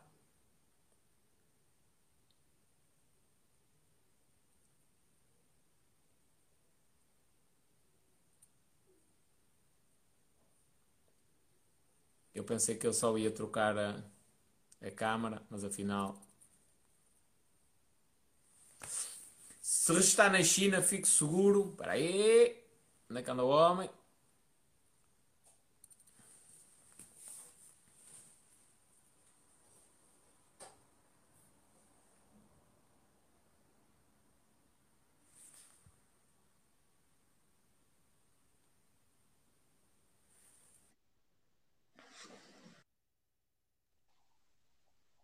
Alô, alô! Peraí, peraí, deixa-me virar. Estás-me a ver bem? Estou, estou. Estava a ver que não falava contigo. É pá, é verdade, não estava fácil, não estava nada fácil. Tens pôr o telemóvel na é vertical. Não me estás a ver na vertical? Sabes que eu estou com o tablet. Não, estou a ver na horizontal. E assim? Continuas a ver na horizontal? Estás-me a ver bem? Não, agora está direito. Está direito agora. Pronto, ok. É que eu estou com o tablet e dificulta um bocado. Um, okay. Desculpa. Apresenta-te só aí ao pessoal. Para ele saber. Está bem, ok. Posso fazer uma, uma, breve apresentação. O meu nome é Rafael Parreira, sou, sou sócio do, do Cláudio Alfaiá, também faço parte da PIA Solicitadores. Uh, e realmente estou mais ou menos no patamar em que está o Cláudio, portanto, nós, nós fomos estudantes até há pouco tempo. Eu agora até passei para o outro lado da barricada, sou, sou professor no, no Politécnico de Leiria, um, mas, mas sim, estou, estou, nesta fase inicial de carreira e, e a PIA Solicitadores é, é um projeto diferente e, e, que me deu a possibilidade também de reinventar um bocadinho uh, e, e, de começar a carreira de forma um bocadinho diferente, através do online, Uh, e agora vamos, vamos conjugar as duas coisas, o online e o físico, mas, mas sim, é, é um início de carreira diferente, diferente mas ambicioso, acredito eu. Mas, mas eu, eu acho que é, é opá, começar logo pela cena diferente é o melhor, porque se vais pela, pela, pelo método tradicional vais eventualmente demorar muito mais, não é? Claro, e é assim, há uma, coisa, há uma coisa que nós também tivemos em atenção. Obviamente que a pandemia também precipitou um bocadinho o projeto. Uh, precipitou, no bom sentido. É, mas há aqui uma coisa que nós também temos em atenção: é que o nosso mercado, se é que podemos falar desta forma, é, está cada vez mais a crescer. Todos os anos nós temos é, cerca de 500 estagiários na ordem dos solicitadores. Destes 500 estagiários, há sempre pelo menos, apesar dos primeiros exames terem uma verdadeira razia, é, há sempre uma aprovação de cerca de pelo menos 200 profissionais. Se metade desses profissionais se inscrever, estamos a falar de 100 solicitadores novos todos os anos inevitavelmente nós vamos ter um, um, o crescimento deixou de ser proporcional, passou a ser exponencial. Ou seja, hoje somos, uh, creio que à volta de 5 mil, facilmente daqui a dois ou três anos estamos a atingir os 10 mil. Portanto, é muito fácil haver aqui um, uh, um crescimento muito, muito grande. E nós também tentámos prevenir isso a, a, médio prazo e tentar perceber como é que conseguíamos jogar já um bocadinho à frente de todos os outros. Uhum. Não, obviamente não é aqui no sentido de, de tirar o mérito aos outros colegas, mas apesar de tudo conseguimos o nosso próprio mérito. E portanto também aí obviamente há um risco. Ainda não conseguimos ter uma noção se este risco compensou à grande ou não mas para já está a ser bem divertido. Olha tens aqui já, já uns cumprimentos que é o Bino do IPL manda-te um abraço. Quem? desculpa. O Bino do IPL Bino do IPL Bino, se for o Bino epá, aí estamos a falar de outra categoria. É assim, O, ni, o nick no, no TikTok é Diogo Vieira 365. Ah, mas ele diz. Menino, então claro que sim, foi da minha turma, claro que sim, claro, claro, claro. ele, tu entraste a falar, ele disse, é o Parreira? Eu disse, sim, ele, manda um abraço do hino do IPL. Pronto. Grande, Olha. grande, totalmente muito grande. Olha, houve aqui uma pergunta que aí é que tu és o, especialista nessa cena, que é uh, alguém que tenha um negócio online, que não tenha loja física, é obrigado a ter o livro de reclamações? Alguém, sim, eh, atenção, o livro de reclamações é uma obrigação de qualquer loja de comércio. E o livro de reclamações online acaba por ser a mesma coisa. Atenção, ter o livro de reclamações online não significa literalmente ter uma página no nosso site com um livro de reclamações, portanto, um formulário criado por nós. Não é assim que funciona.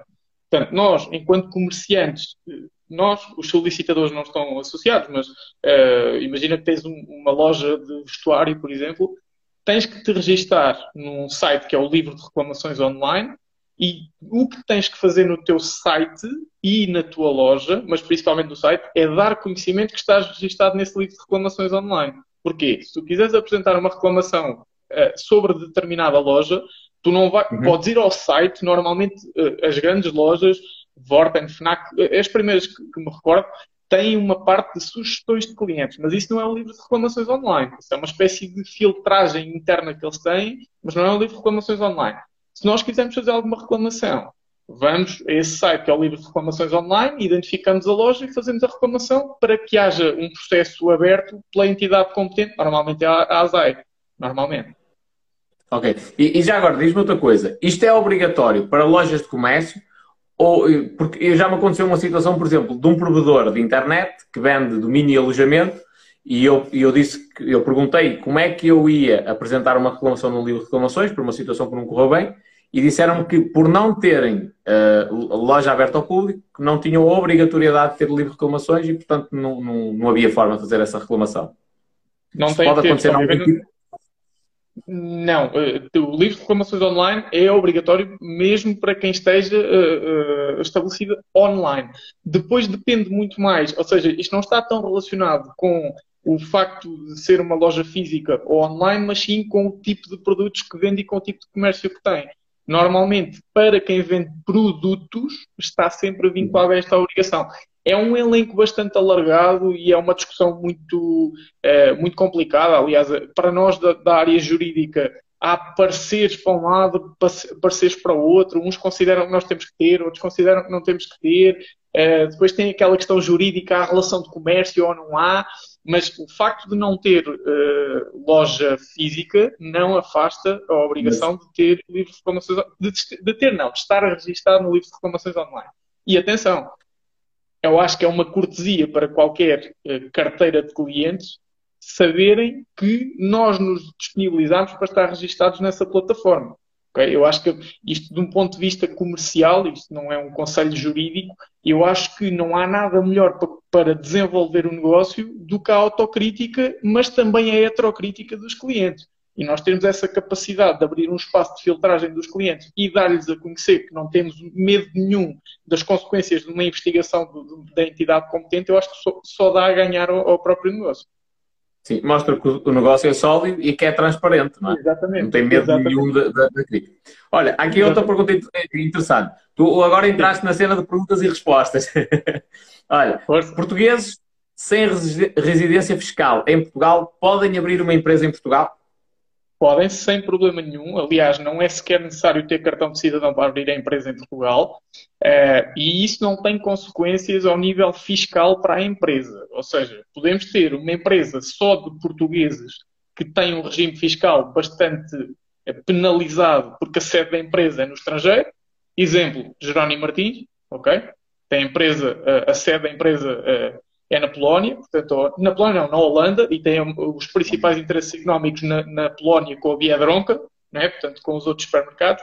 Mas, por outro lado, também podemos ter uma empresa só de estrangeiros sediada em Portugal.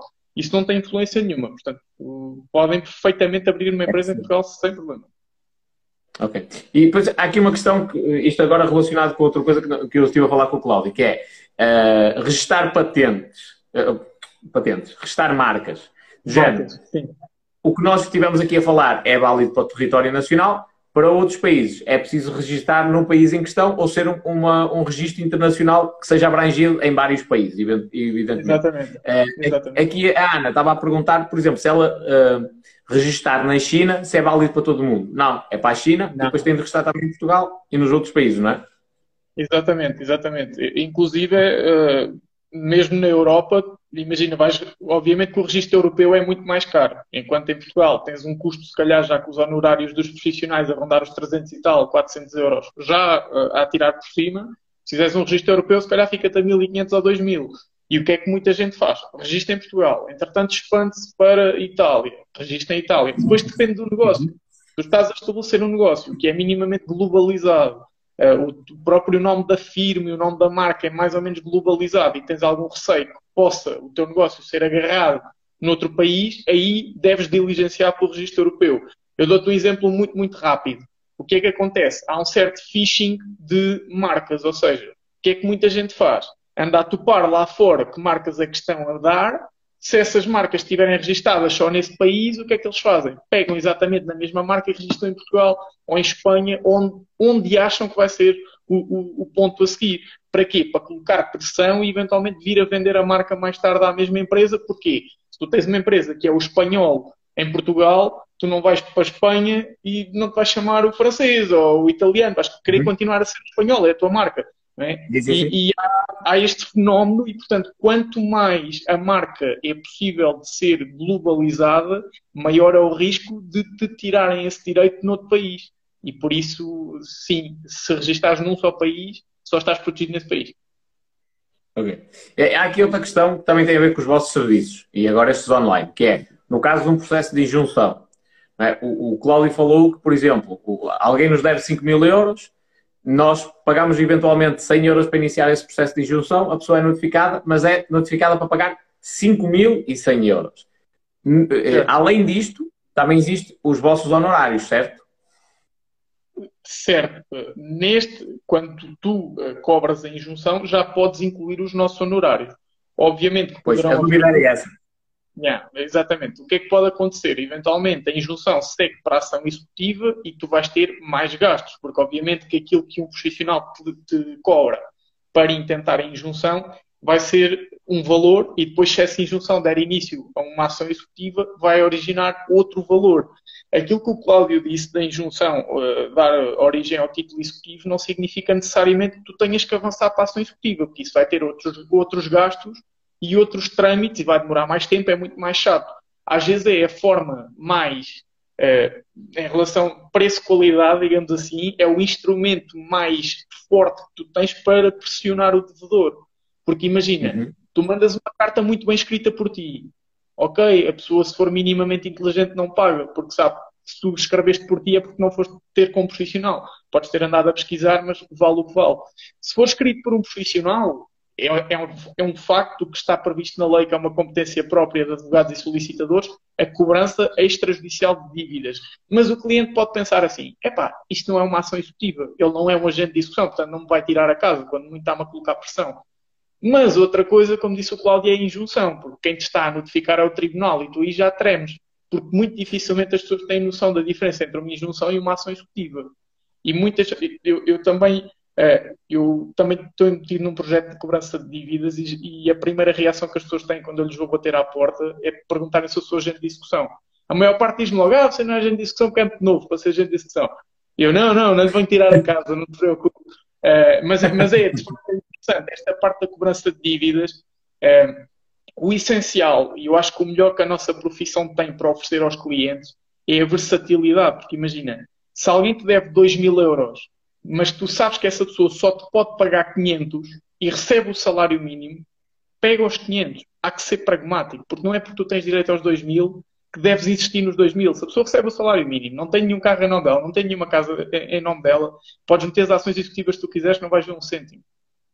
E uhum. se calhar com a cobrança extrajudicial, eventualmente até em injunção, consegues aqui uma negociação em que ainda vês qualquer coisa, estás a perceber? Uh, e é por isso que eu acho que que a cobrança extrajudicial é tão importante. E tu, tu, já agora, tu consegues saber de antemão para um cliente teu se a pessoa devedora tem dívidas, eh, tem, tem bens em nome dela ou não? É possível saber isso? Se tem carro, casa? Infelizmente não é um direito que nós temos enquanto profissionais, infelizmente, deveria ser, uhum. uh, mas, mas não é. Uh, conseguimos sempre saber, com um favor aqui, um favor acolá, umas pesquisas de determinada maneira. As empresas, sim, é mais, mais fácil de, de conseguir saber, mas não é um tipo de informação em que tu simplesmente procuras uh, pelo contribuinte daquela pessoa ou daquela empresa e aparece tudo o que está, que está em nome da, daquela pessoa. É uma pesquisa que tens que fazer pronto, com, com algum cuidado. Off the record. não, é um bocadinho assim. É assim, acaba por não ser difícil, porque Basta alguém ver o libreto do carro, que já sabe qual é o nome de, de, do titular, não é? Portanto, não é, é nada para. Atenção, também é relativo, porque aquilo que a empresa tem hoje não quer dizer que tenha amanhã. Não é? Sim, sim, sim, sim. Sim, sim, sim. Mas, mas lá está, para tu ponderar se vale a pena ou não a, a, a injunção, ou, ou, mesmo até um processo mais para a frente, mas é, é, é suficiente. Há um processo próprio, há um processo próprio, um procedimento, não é um processo que se chama PEPEX. E o PEPEX tem como objetivo precisamente, é, basicamente é um procedimento pré-executivo que tem como objetivo tu saberes o que é que aquela empresa tem. Uh, ou seja, tem como objetivo perceber se vale a pena avançares ou não uh, para o processo executivo. E, e, esse, se calhar, é o procedimento mais adequado para tu perceberes se há ou não possibilidade de recuperares o teu dinheiro. Ok. Se vale a pena, chatice, digamos assim, não é? Olha, e diz-me uma coisa: maiores cagadas que existem do que diz respeito a empresas que o pessoal, por desconhecimento, grande parte das vezes, comete. Tens aí uma lista?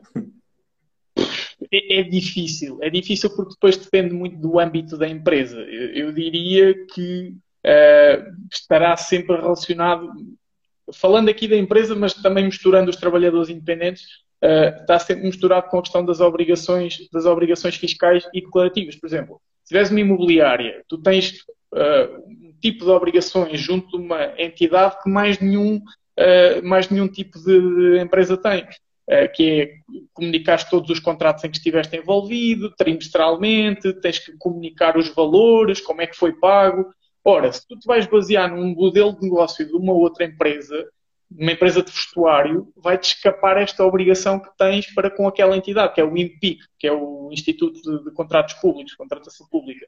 Um, depois, por outro lado, se és trabalhador independente, uh, andas ali a fazer aquele jogo do IVA uh, para não passar dos 12.500 euros, de repente abres uma unipessoal, mas esqueceste que já não és trabalhador independente, tens que ter a contabilidade organizada, Uh, não contrataste um contabilista, entretanto não liquidaste o IVA por alguma razão, estás a perceber? É um pouco uhum. difícil, eu não consigo agora indicar-te um tipo de, de, de, erro que se cometa genericamente, uh, mas uh, de forma mais abstrata, eu acho que o maior erro que se comete nos inícios de negócios é não ter a assessoria correta de um profissional, e eu aqui não estou a falar especificamente dos solicitadores. Estou a falar de contabilistas, licitadores, advogados, uhum. malta do marketing. Portanto, sempre que falha esse tipo de assessoria, há algo que falha. Seja nas contas, seja na parte jurídica, seja na parte da comunicação, seja na parte da imagem. O, a ideia de não vou gastar 20 euros nisto, ou 50 euros naquilo, ou 100 euros naquilo, às vezes é a diferença entre ganhar mais 2 mil ou não ganhar nada. Sim, e, e, já agora, aliás, o Rui disse aqui que o maior erro é a falta de planeamento e, e vai um bocadinho de encontrar aquilo que tu estás a dizer, que é o planeamento de contactar cada um dos profissionais respectivos. Uma coisa muito importante que é elaboração de contratos de trabalho, pequenas empresas que não tenham eventualmente uma equipa de recursos humanos, estás a ver, que precisa, precisem de, de apoio para alguém que lhes redija um contrato, seja para o que for. Às vezes pode ser um contrato para, para estabelecer com um, com um cliente qualquer, como nós falámos aqui ainda na altura com o Cláudio, por exemplo, tu queres me emprestar dinheiro, ou melhor, queres entrar como meu sócio na minha empresa e dás-me dinheiro e vais ser sócio, isto requer eventualmente um contrato até para a tua salvaguarda, um, e mesmo, sei lá, vou fazer um contrato de trabalho com alguém. Podemos recorrer ao solicitador para, para acalcular claro. tudo o que seja necessário? Claro que sim. Uh, aliás, eu diria que os contratos são o nosso forte, uh, porque obviamente não, não estamos aqui a falar uh, de um tipo de contratação com o Estado ou o que quer que seja, não é esse nível que eu, que eu estou a falar. Agora, tudo o que sejam contratos, o, o contrato não está necessariamente agarrado à lei. Imagina, tu podes fazer um contrato com as cláusulas todas que tu quiseres, desde que não sejam contra a lei. Pode, e quando eu digo contrato, imagina, até para terminar o contrato. Imagina que queres terminar um contrato de trabalho, mas não queres que ele termine hoje. Tu podes fazer hoje um acordo de revogação do contrato de trabalho para acontecer daqui a 78 dias, uh, sob determinadas condições. Eh, então, é muito importante tu teres essa assessoria de um profissional para que o profissional, pelo menos, te diga podes fazer isto, não podes fazer aquilo. Eu vou, vou dar aqui a ti e a toda a gente uma pequena. Se forem empregadores, ouçam bem isto, porque é um dos maiores erros que estão a ser cometidos agora com a alteração da lei de 2019, o que é que aconteceu? Um contrato de seis meses, que se renove por seis meses, implica que a pessoa fique efetiva ao final de um ano. Porquê? Porque o período das renovações não pode ser superior ao período da duração inicial. Então, o que é que as empresas estão a fazer? Como acham que é mais correto contratar uh, por seis meses, se o contrato renovar por seis meses, já atingiram o limite.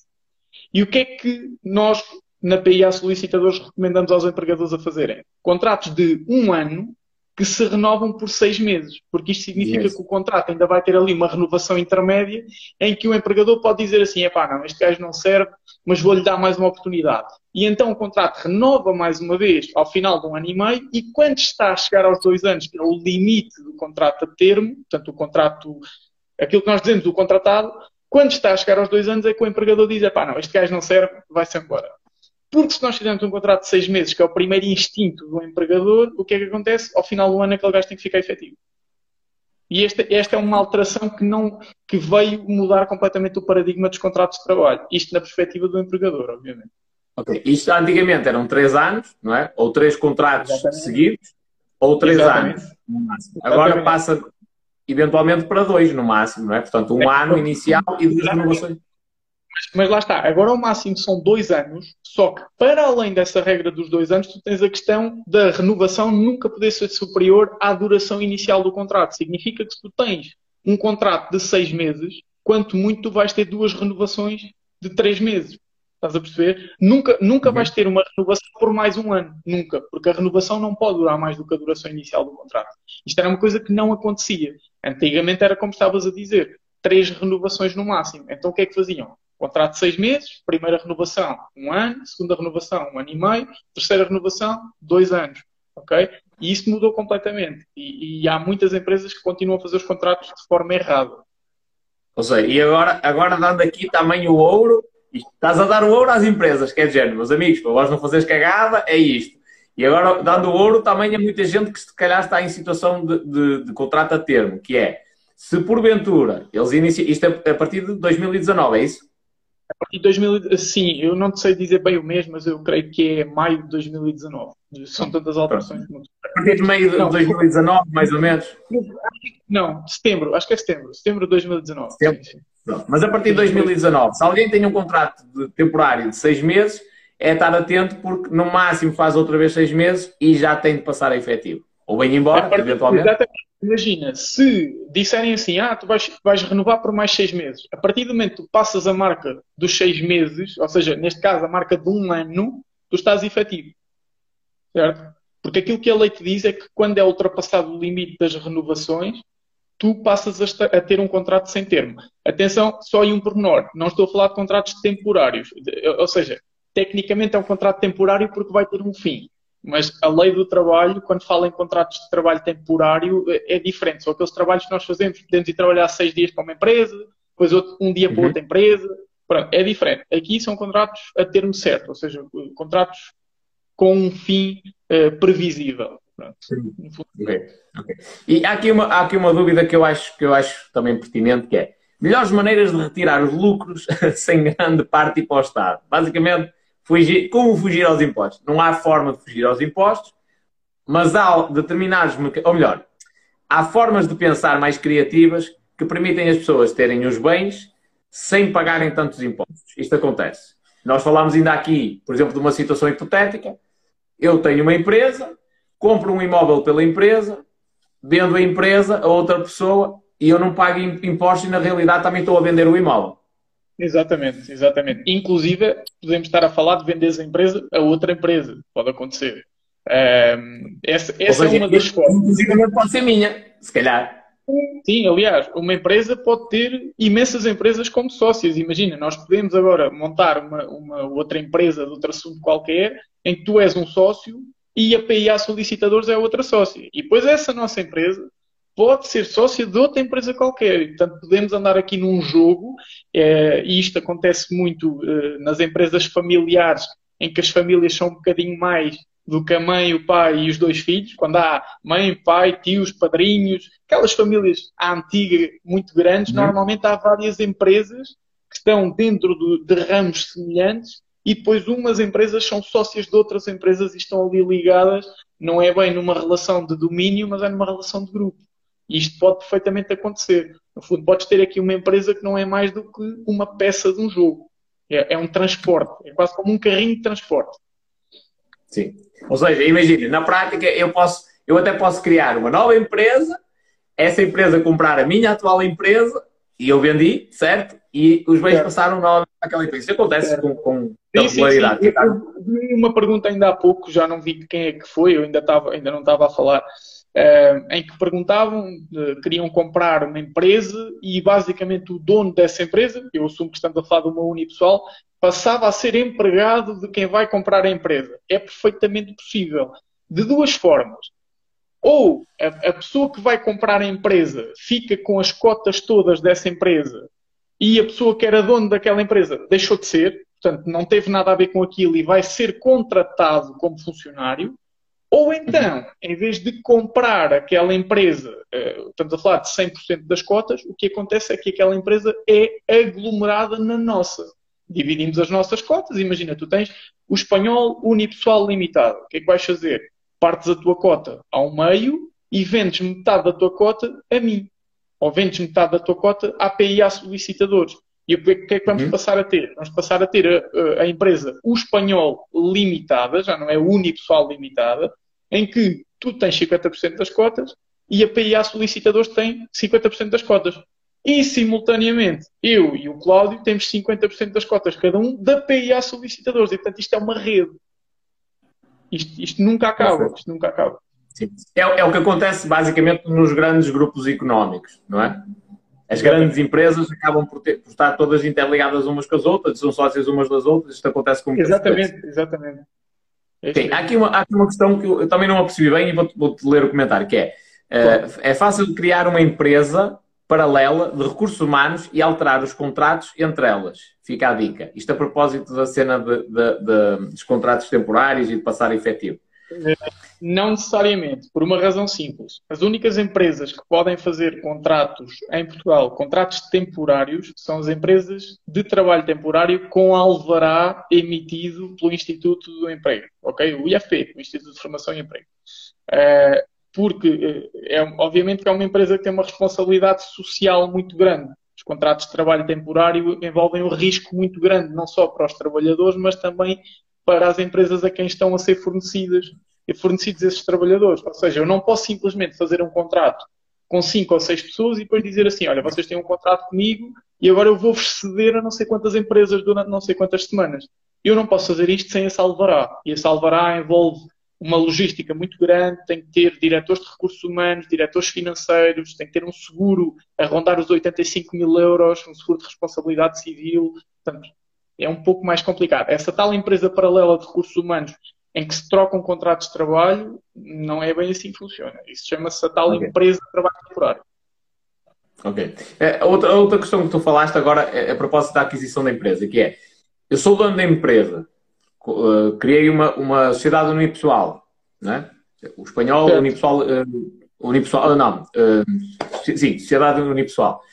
E eu tenho de ter um ordenado obrigatório?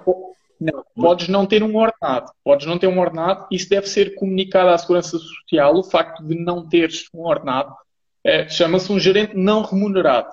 O que é que acontece? Uhum. Esse gerente não remunerado pode ter que pagar contribuições para a segurança social se não tiver nenhum outro vínculo com outra empresa. Ou seja, se não for gerente remunerado na outra empresa ou não for trabalhador de outra empresa.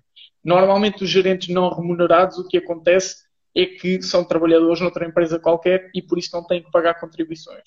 Ok? okay. Mas, uh, se... Diz, diz. Sim, não, isto, isto, na prática só para, para, aquele pessoal que está a pensar abrir agora a empresa e iniciar a atividade, eles não precisam de declarar propriamente um ou de ter um ordenado. Eles podem só pagar à segurança social, estão a pagar o mínimo possível e depois quando tiverem lucro, aí podem definir esse, esse o salário deles ou, ou, receber só a parte é daquilo diferente, que... Atenção, é diferente, porque aí, ou, ou seja, uma coisa é ser trabalhador independente em que uh, pagas consoante aquilo que tu ganhas. Outra coisa é seres um gerente não remunerado de uma empresa em que se tu não descontares, tu, espanhol, ok? O espanhol e o espanhol unipessoal são duas coisas diferentes. Vamos imaginar que o espanhol é gerente não remunerado da o espanhol unipessoal limitado. Tu vais ter que pagar contribuições no mínimo sobre 438 euros. Não pagas 438 pagas sobre uhum. esse valor, que é o IAS, é o Indexante de Apoios Sociais. Uh, sim, sim. Neste caso específico, aquilo que estavas a dizer, pagar os tais, eh, pareceu-me, estavas a dizer a questão de pagar os 20 euros, não é? Uh, até, até começares a ter lucro, isso é para os trabalhadores independentes. Não, não, não, não estava a falar dessa situação. Sim, ah, mas okay, depois okay, que tu okay. abres empresa, a questão é, tu podes abrir empresa e o primeiro ano a empresa não dar propriamente lucro, não é? E tu estás Exatamente. a contar com isso. Sim, sim, e, podes, e podes até assegurar os salários dos trabalhadores, mas opá, preferes não tirar dinheiro para ti, preferes que fique tudo na empresa e tu eh, sustentas com dinheiro próprio, não é? Tu podes estar a pagar só o mínimo para a Segurança Social e não teres um ordenado associado como, como funcionário da empresa. Exatamente, exatamente, é isso mesmo. É isso mesmo. É, essa é a tal questão de se for um gerente não remunerado, ainda assim tem que pagar contribuições para a Segurança Social. Até podes não pagar, era aí que eu estava a querer chegar, podes não pagar se por acaso tiveres um vínculo com outra empresa qualquer. Imagina que por alguma razão trabalhas, nem que seja a tempo parcial noutra empresa, uh, em part-time, uma coisa qualquer, não interessa. Se tiveres descontos dessa outra empresa, tu não tens que fazer descontos uh, da tua empresa, enquanto gerente da tua empresa. Só tens que o fazer se for o teu trabalho exclusivo. Ok, ok. Olha, uh, tenho-te a dizer aqui uma coisa vindo de uma pessoa extremamente exigente, uh, que é o, o, Rui Pinho Silva, que diz: PA solicitadores, parabéns, vocês sabem da coisa. e, e é assim, eh, isto, isto vem no TikTok, mas vindo do Rui, que, que, é um gajo extremamente exigente neste aspecto, é, é mesmo de valorizar, porque ele, ele está-vos a ouvir uh, e, e, mal tu entraste a falar disso, este gajo sabe. Uh, e portanto, já agora, já agora, diz-me diz aqui, é, o pessoal, para entrar em contato convosco, qual é o vosso site? O nosso site é www.pa-solicitadores.pt. Okay. É muito e fácil. E, e, e, redes sociais? Tens? Redes sociais. PIA Solicitadores, ok? E no Instagram, PA underscore solicitadores. Fácil de, de, de chegar. É, eu, pá, eu queria Sim, sim. Isso é o Insta. O Insta é PA Solicitadores? PA underscore solicitadores. Underscore solicitadores. Que é para, para te identificar aqui também na, na, na, mensagem. Ok. Já tens TikTok? Da PA? Já tenho TikTok. Pá, e deixa-me só confirmar o nickname.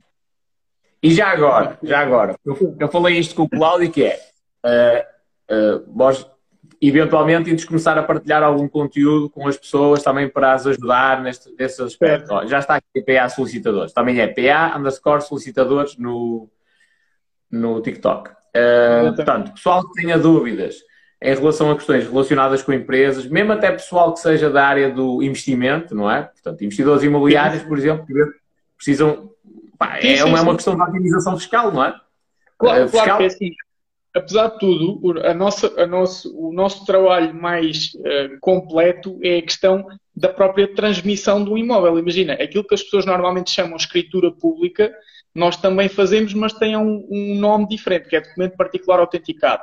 Uh, ou seja, se tu uhum. quiseres vender uma casa uh, a alguém, eu, ou o Cláudio, ou a PIA, podem, podemos fazer a transmissão desse imóvel através de um documento particular autenticado e tratamos do registro, tratamos da liquidação dos impostos. Ora, esta dinâmica toda acaba por nos obrigar também a perceber um bocadinho desta parte toda do que é que juridicamente pode estar em nome de uma empresa, pode estar em nome individual, qual é a implicação de uma hipoteca, qual é a implicação de uma penhora, quais uhum. são as taxas dos impostos, mais coisa, menos coisa. Obviamente, assim de cabeça às vezes é um bocadinho difícil, mas sim, claro que mesmo para investidores nós estamos disponíveis para, para ajudar e é das coisas que sim. mais gosto de nos dá a fazer. Sabes, sabes que eu, eu aqui tenho, tenho de, de, também chamar a atenção ao pessoal, que é, eu já, eu já dei apoio a cliente a alguns investidores, e mais concretamente da área do, do imobiliário. E, e, um dos grandes erros que eu vejo acontecer, eles, na minha perspectiva, por parte de algumas pessoas, e, e, se calhar até por desconhecimento, é do género. Pá, investir em imóveis é uma coisa relativamente simples, é chegar lá a comprar a casa. Só que ela depois vai, vai ficar associada a ti, não é? E a partir de determinado volume, se calhar até já com imóvel já compensa ter uma empresa, porque eh, há formas de, otimizar a nível fiscal uh, o pagamento de impostos. E eu já vi várias pessoas, têm vários imóveis e depois estão sempre a ser tributados e a queixar-se de impostos elevados, porque na realidade não procuram apoio especializado para perceber se podem criar empresa, se vale a pena ter uma empresa para gerir os imóveis, para fazer compra e venda, para fazer arrendamentos, claro. não é? Portanto, claro, claro, até para este tipo de questões, uh, as pessoas podem entrar em contato convosco. Claro que sim, claro que sim, sim, sim, sim, claro. Nós tentamos sempre dar essa assessoria e, e tentar sempre adequar a, a, ao exemplo da pessoa. Uh, e essa questão do investimento é muito interessante, porque, por exemplo, uh, será que compensa alguém ter uh, 10 apartamentos a arrendar com uma renda de mil euros? Eu diria que não, porque metade desse valor é para o Estado em sede de IRS. Metade, ok, estou a exagerar, mas estamos a falar se calhar de uma taxa muito, muito elevada. Porquê? Uhum. Porque esses, esses impostos perdiais, na melhor das hipóteses, pagas 28%. Imagina o que é que é 28%, nem que seja de 50 mil euros, tu ganhas de renda. É muito dinheiro. E depois dizem-te assim, ah, podes não pagar 28%. Eu se calhar aqui já estou a entrar um bocado na parte dos contabilistas. Ok, podes não pagar 28%. Podes, mas tens que juntar esses rendimentos aos teus rendimentos do trabalho. E se calhar sai pior a emenda do que o soneto por causa daquela história dos escalões. Quanto mais ganhas, uhum. mais pagas. Será que compensa seres rico como trabalhador independente? Não, de maneira nenhuma. Porque se tu ganhares um milhão como trabalhador independente, 400 mil euros é para entregar ao Estado. isto, é? isto estás a dizer basicamente. Isto, isto, em relação, isto em relação a, a rendimentos por, de um trabalhador por conta de outro. Isto vai um bocadinho na, naquilo que eu tenho. Diz, diz. É, sim, imagina, se tu ganhares um milhão como trabalhador por conta de outrem, normalmente tu não te vai sair tanto do bolso porque normalmente tu pagas todos os meses no teu recibo de vencimento, há uma parte que fica logo para o Estado. Mas principalmente, eu estou a dizer se fores trabalhador independente, imagina, uh, imagina tu como prestador de serviços nesta área, ganhas um milhão de euros em 2021. Tu pensas, epá, foi espetacular, faturei um milhão de euros podes celebrar à vontade, mas não te esqueças que na verdade para ti ficam para aí 600 mil, porque o resto tens que entregar em sede de IRS por causa da história dos escalões. É por isso que se calhar criares a empresa faz muito mais sentido, porque se tu tiveres o espanhol unipessoal limitada, em vez de pagares em sede de IRS, vais pagar em sede de IRC. São taxas completamente diferentes, que são altas, mas que são completamente diferentes e muito mais adequadas à visão de uma empresa. Ok? É completamente E depois há outra questão. E depois há outra questão, que é, para, eu não preciso tirar o dinheiro da empresa. Ele pode ser reinvestido na empresa, através da empresa, e eu, inclusivamente, até posso criar outras empresas. Certo? Exatamente, exatamente. E depois o que é que podes fazer? Podes entrar no capital social dessas outras empresas. Atenção a um pormenor no capital social. Uh, também uma pequena nota. Se criarem uma empresa, por muito que nós tenhamos este truque contabilístico de uh, concretizar o capital social nos cofres da empresa, não vão à doida e metam 100 mil euros. Porquê?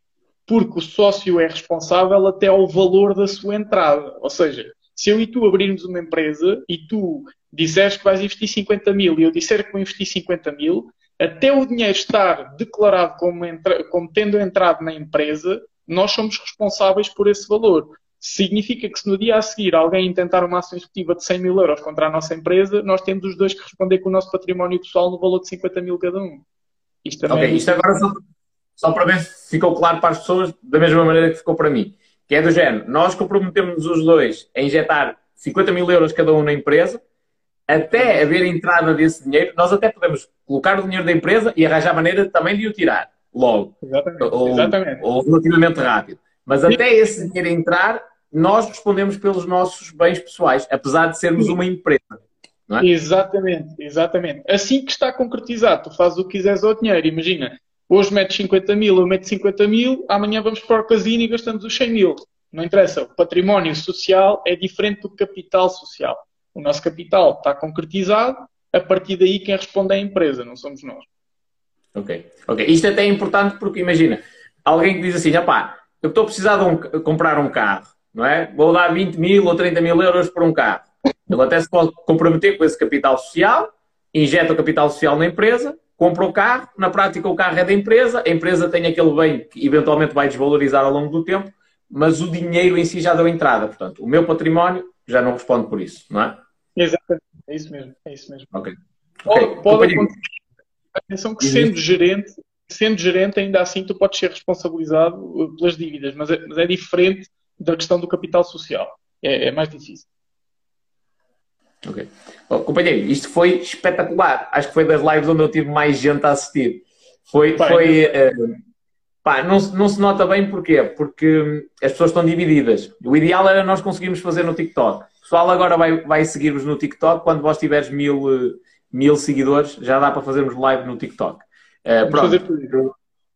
PA underscore solicitadores, quer no Instagram, quer no TikTok, para o pessoal eh, vos seguir e, fazer, e colocar dúvidas em relação a isto. Investimentos, empresas, Certo. não é? É a nossa área também de, de atividade. Portanto, qualquer questão É que seja precisa, pergunta-vos lá. É isso? É isso mesmo. Espanhol, E, e se me permitires, queria só deixar uma pequena nota. É que o nosso site, mais do que um site informativo, e foi isso que nós tentámos fazer um bocadinho diferente, eh, e convidava as pessoas a verem o site por causa disso, eh, mais do que um site informativo, nós tentámos que fosse literalmente um método de trabalho. Ou seja, se tu entras no nosso site, tens um leque muito alargado de serviços online, mas imagina, elaboração de contratos. Não, não diz só, pode enviar um e-mail a pedir um contrato. Tu tens um formulário bastante completo em que identificas as partes, identificas o imóvel ou o tipo de contrato de trabalho que tu queres, ou de trespasse, os valores envolvidos, métodos de pagamento. Ou seja, nós recorremos muito à técnica do formulário para que a pessoa, sem ter um contacto direto connosco, se sinta envolvida no trabalho que está a pedir. O que é que, é, Uhum. o que, é que tem de bom aqui? Para nós, é uma forma, nós ao fazermos os formulários estamos a filtrar a informação que estamos a pedir ao cliente, ou seja, eu em vez de dizer a toda a gente preciso do nome do, do senhorio, do nome do arrendatário, da identificação, eu só disse uma vez e coloquei no formulário. E a partir dali, qualquer pessoa que aceda àquele formulário já sabe que são aquelas informações que eu preciso. E, e- e nós tentámos que fosse minimamente dinâmico, ou seja, quem for ao nosso site não vai encontrar um site meramente informativo. Vai encontrar algo eh, interativo, também com bastantes notícias e, e publicações, algumas da nossa autoria, outras notícias de interesse jurídico eh, genérico. eh, e pronto. Isso também e, tens uma newsletter, não é? e também, Também tens uma newsletter. Sim, a newsletter acaba por ser o resumo de- de- do leque mensal de notícias e publicações eh, para que as pessoas que não tiveram a oportunidade de acompanhar ao longo do mês tenham acesso eh, ao resumo e, pronto, e tenham ali acesso a informações eh, bastante relevantes na área jurídica. Ok. Só uma última coisa, que é contratos de arrendamento. É outro tipo de coisa que vós fazeis, certo? Maravilhoso, eu adoro arrendamento, é das áreas que mais gosto e acho que é muito interessante e, aliás, eh, mais do que o contrato, a relação de arrendamento é das coisas mais macabras que existem por falta de informação. Tanto de uma parte Ok. como de outra, nomeadamente a questão de querer fugir às finanças com o contrato de arrendamento, será que compensa, será que não compensa? Eh, a questão de não ter um contrato de arrendamento eh, para pagar menos de renda, será que compensa, será que não compensa? Eh, fui colocado na rua uma semana antes no meu senhorio, pode ser ou não pode, e portanto todas estas questões passam completamente ao lado das pessoas, eh, e aí eu diria que é das questões em que o solicitador é ainda mais preciso. Porque isto, isto agora tens os dois, ou, se- ou seja, neste tipo de, de casos, eh, atuas nos dois lados. Atuas na parte do, do, do inquilino e atuas Certo. na parte também do proprietário do imóvel, certo? Já agora, Certo. porque eu acho que, ainda bem que falaste desta questão, que é, eu acho que há, e, e isto às vezes por desinformação, proprietários de imóveis que dizem, opá, não, eu não, vou, eu não vou fazer contrato de arrendamento com ninguém, porque senão depois no IRS vou levar um estouro gigantesco. Na realidade, o que ele está a precisar é passar, criar uma empresa, passar o imóvel para o nome da empresa, não é? Portanto, a empresa compra aquele imóvel e a partir daí a dinâmica funciona de uma maneira totalmente diferente. Isso, eu diria que isso é um gesto mais inteligente para quem tem vários imóveis, por uma razão simples. É que se, for, se criares a empresa só para esse efeito e tiveres só um ou dois imóveis, o dinheiro que se calhar tu vais, criar, vais gastar a criar a empresa e a fazer os contratos de venda para a empresa, registros e tudo, se calhar é o dinheiro que tu ias pagar de impostos nos próximos 5 ou 6 ou 7 anos. Mas se tiveres uhum. 10 ou 15 imóveis a arrendar, completamente, compensa completamente. A questão, a questão de teres imóveis a arrendar sem teres contratos de arrendamento comunicados às finanças até tem que ver mais com o caso do arrendamento correr mal. Ou seja, se não te pagarem a renda, tu deixas de ter acesso a, ao direito de expulsar aquela pessoa uh, de casa da forma mais simples, que é um procedimento de despejo. Se tu não comunicas às finanças, não consegues aceder a esse procedimento. E, e parecendo que não, é a diferença entre três pessoas que não te pagam a renda há 3, 4, 5 meses e poderes imediatamente intentar um procedimento especial de despejo, ou tens pessoas que não te pagam há 3, 4, 5, 6 e tu vais ter que os aguentar porque tens que meter uma ação em tribunal que demora mais tempo do que esse procedimento de despejo. Estás a perceber? Às vezes, uma decisão... Exatamente, exatamente. Barato. Tal e qual. Ou seja, isto, isto, é uma proteção para, para as duas partes. É uma proteção para o investidor, para quem tem um imóvel, porque torna o processo muito mais célere e, e minimiza, digamos assim, os, os prejuízos no caso de incumprimento, não é? Exatamente. Uh, e é uma proteção também para as pessoas, porque opa, no mínimo tem ali um contrato e é uma salvaguarda também para elas. Para as pessoas é uma dupla proteção, ou seja, é uma proteção e é um ganho, na medida em que é uma proteção porque não podem simplesmente ser despejadas, ok? porque há um contrato e esse contrato tem de ser cumprido e, e para, para, além de haver as disposições legais, há o contrato e é muito mais fácil identificar o início do contrato, o valor da renda, uh, comunicações por aí fora e depois tens a questão do IRS, é que tu consegues ir buscar 15% daquilo que gastaste em rendas no IRS. 15% é muito dinheiro. Uhum. Ok, é? estou a perceber. Faz, faz todo sentido, todo sentido. Lá está, isto eu, eu acho que é daquelas situações em que as pessoas não pedem apoio especializado e depois ficam sem saber um, pá, o que fazer concretamente. Já agora, outra questão que eu acho que é importante aqui e isto ajuda muitas pessoas, que é, independentemente se há ou não contrato de arrendamento, a priori tem de haver, porque é uma questão também legal, não é? Mas quer haja ou não contrato de arrendamento, ninguém pode tirar a pessoa daquela casa a não ser o tribunal, ou, com a autorização do tribunal, certo? Em teoria é assim. Em teoria o que diz a lei é que se não houver contrato de arrendamento e o arrendatário provar que a culpa é do senhorio, presume-se que existe um contrato, uma relação de arrendamento. Na prática, se eu fosse senhorio e não me pagassem a renda por alguma razão, eu limitava-me a, a, mudar a fechadura. Portanto, não havia tribunal que me fizesse esperar. Se eu tivesse alguém na minha casa que não pagasse a renda ou que eu não estivesse satisfeito e eu não tivesse um contrato de arrendamento, ou seja, corri o risco de não os tirar de lá, eu a seguir corria o risco de mudar a fechadura e de me armarem um escândalo. Mas na prática podes fazê-lo, porque o tempo que o arrendatário vai demorar a provar que havia um contrato de arrendamento, quando é que começou, qual é que era o valor da renda. Ok? Sim, mas, mas agora... juridicamente. Sim. Mas eu vou-te dar um exemplo. Tu, tu és, tu és o, o, proprietário de um imóvel e eu arrendei-te o imóvel. A primeira coisa que eu faço, e já fiz isto várias vezes, é trocar a fechadura. Respeito, a, a, a, ou seja, é, isto é por uma questão pessoal, tá Eu não, não, gosto que as pessoas tenham acesso à minha casa. Se tu me disseres, olha, eu quero fazer uma fiscalização ao imóvel, tudo bem, eu abro a porta, está marcada a hora e a data e, e claro. faz a fiscalização, é devida. Um, mas a part... aí tu já não tens essa possibilidade de trocar a fechadura, a menos que arrumes a porta ou uma coisa do género, não é? Sim, terias que, sim, terias que arrombar a porta. Atenção, eu estou a dar uma visão completamente fora do legal, mas também sim, sim, no pressuposto em que a própria relação de arrendamento já não é legal. A correr, como diz a lei, há um contrato de arrendamento e tens que intentar uma ação de despejo, lá está. Não podes aceder àquele procedimento que eu falei ainda há pouco, que é mais rápido e não, não opera nos tribunais, que é o tal procedimento de despejo. Tinhas que intentar uma ação em tribunal que te custa mais dinheiro e demora mais tempo. Mas sim, uhum. é a forma correta de tirar alguém de uma casa é através do tribunal para não haver escândalos, não é? Como quem diz que foste assaltado à meia da noite e te mudaram a fechadura de uma casa onde pagas a renda. Sim, e outro sim. conselho, não, eu, eu... nunca paguem a renda em dinheiro. Nunca. Nunca paguem a renda em dinheiro. Isto é outro conselho. E este vale ouro, vale ouro. É porque o dinheiro não tem nome. O dinheiro não tem nome. Mas isto não é só. Não é só. Não é só renda, renda. exatamente. É tudo. Por outro eu lado. Já, eu já tive algumas situações. Agora vou-te contar aqui umas coisas da minha vida. Já tive algumas situações que eu estava a desconfiar que me estavam a passar a perna. Eu, é assim, eu acreditei na boa fé das pessoas, mas achei muito esquisito todo o esquema que estava montado por trás. E haviam ali algumas ilegalidades e tal. E eu estava a ver. Até o número de série das notas eu tirei para, para, eventualmente, é difícil, é muito difícil, mas podia-se fazer prova de que aquelas notas foram levantadas em nome de, de, de, com o cartão de determinada empresa, que era isto que se ia comprovar, percebes? Uh, em determinada data que eu recebi exatamente no, no, mesmo período.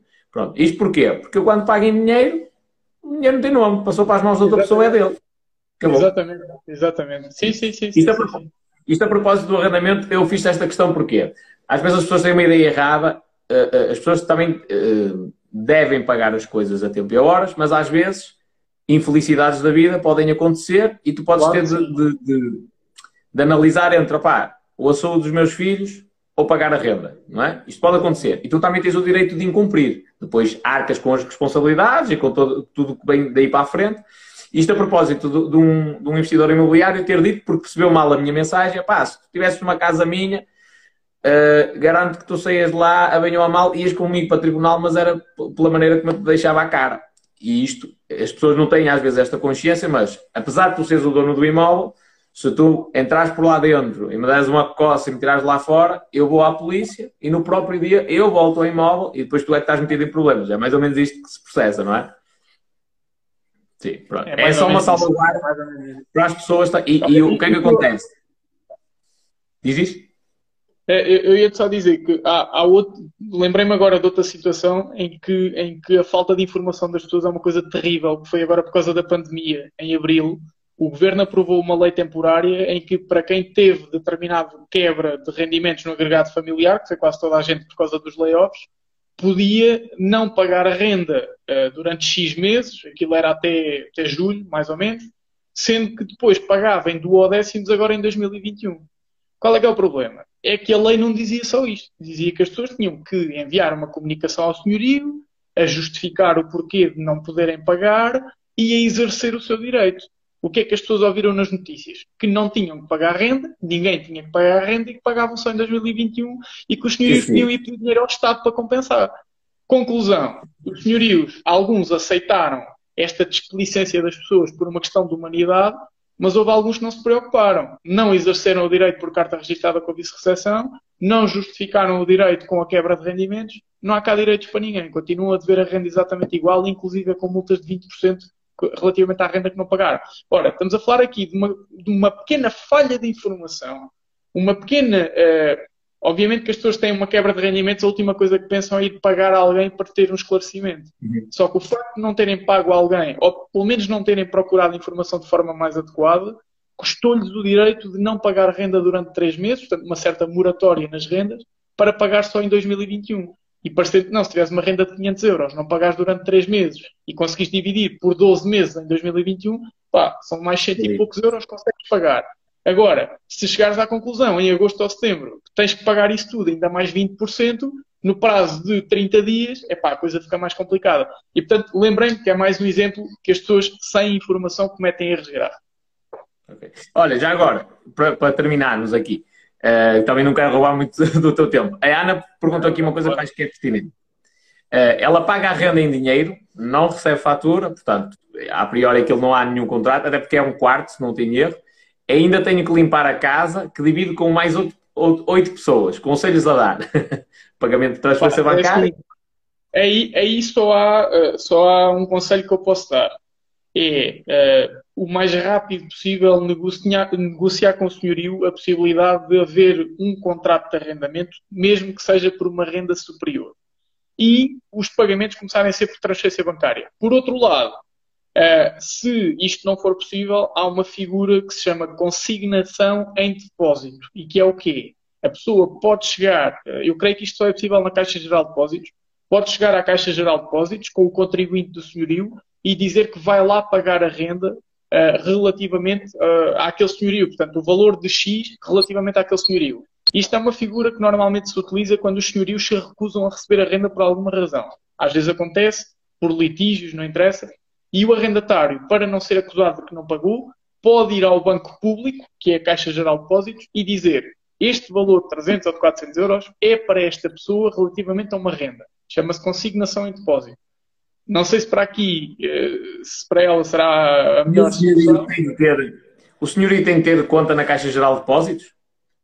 Epá, eu, eu, isso eu não, não te consigo garantir porque realmente não é uma situação muito comum. Eu acho que me cruzei com uma pessoa que fez isto e por outra razão. Eu tenho ideia que sim. Uh, tenho ideia que tem que ter. Também é muito comum as pessoas terem. Ainda por cima, se for pensionista ou funcionário público, de certeza que tem. Uh, portanto, melhor ainda. Mas eu não sei se há alguma possibilidade, depois, se a Caixa Geral de Depósitos tem que cruzar dados com o banco do, do, do senhorio, não faço ideia. Isto também é um, um caso limite. Atenção, estou a dar aqui um caso limite. O melhor conselho que eu posso dar numa situação destas é falar com o senhorio e arranjar a maneira de ter um contrato, nem que seja esse contrato começar agora, porque neste momento é um arrendamento totalmente ilegal. E a dividir casa com oito pessoas, será que compensa em tentar uma ação contra o senhorio para provar que existe um, um contrato de arrendamento? Se calhar não. Okay. E, e, mas já agora, tu falaste aí num, num, num, um pormenor que me deixou aqui com as orelhas em bico, que é nem que seja fazer um contrato uh, por, por, de um valor superior àquele que se paga, mas ela uh, assim no futuro nunca pode ser uh, chamada a pagar dívida. Imagina, ela não, está a pagar 100 euros. Eu, estou a falar de fazeres um contrato para pagar agora e, e, literalmente começar a pagar mais. Porque é que eu estou a falar de pagar mais? Porque o senhorio também vai começar a pagar mais de impostos relativamente a esse valor. Esse senhorio claramente não paga nada agora. Esse senhorio só uhum. tem a ganhar. O que é que ele tem a perder? Se lhe destruírem a casa, ele vai ter que meter uma ação comum, são aquelas ações que dificilmente ganhas em tribunal. São boas para gastar dinheiro em advogados e taxas de justiça. É? São aquela, imagina, alguém parte-me o carro todo durante a noite, eu não faço ideia quem é que foi. Vou apresentar queixa contra desconhecidos. Vou apresentar uma, uma ação de responsabilidade civil contra desconhecidos.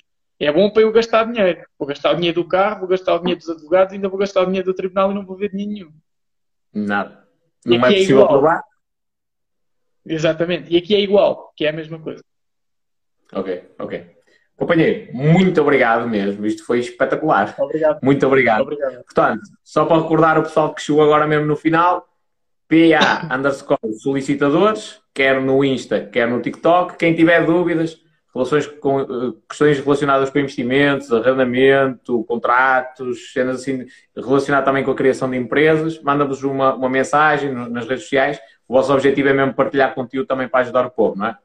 Claro que sim, claro que sim. E vai cada vez começar a ser mais e agora vai, vai crescer um bocadinho assim que abrimos o nosso escritório físico e também temos muito gosto em mostrar a nossa casa, que passa a ser a nossa casa e, e o conteúdo vai aumentar e com qualidade, certamente. Ok, ok. Estou aqui, estou aqui a escrever o, o vosso nick no TikTok que alguém me perguntou. Uh, opa, eu, eu acho que, assim, sendo muito, muito sincero, acho que os, os, os investidores têm todo o interesse em, em, no vosso conteúdo. Muito obrigado, obrigado. E obrigado pela oportunidade. Ah, ora, é essa. Sabes que o, os, os... estava aqui a escrever, perdi os investidores em Portugal, opá, Portugal não tem uma, especialmente na área do imobiliário, Portugal não tem uma cultura de investimento imobiliário muito grande. E há uma desinformação também muito grande, as coisas não, não, não aparecem facilmente.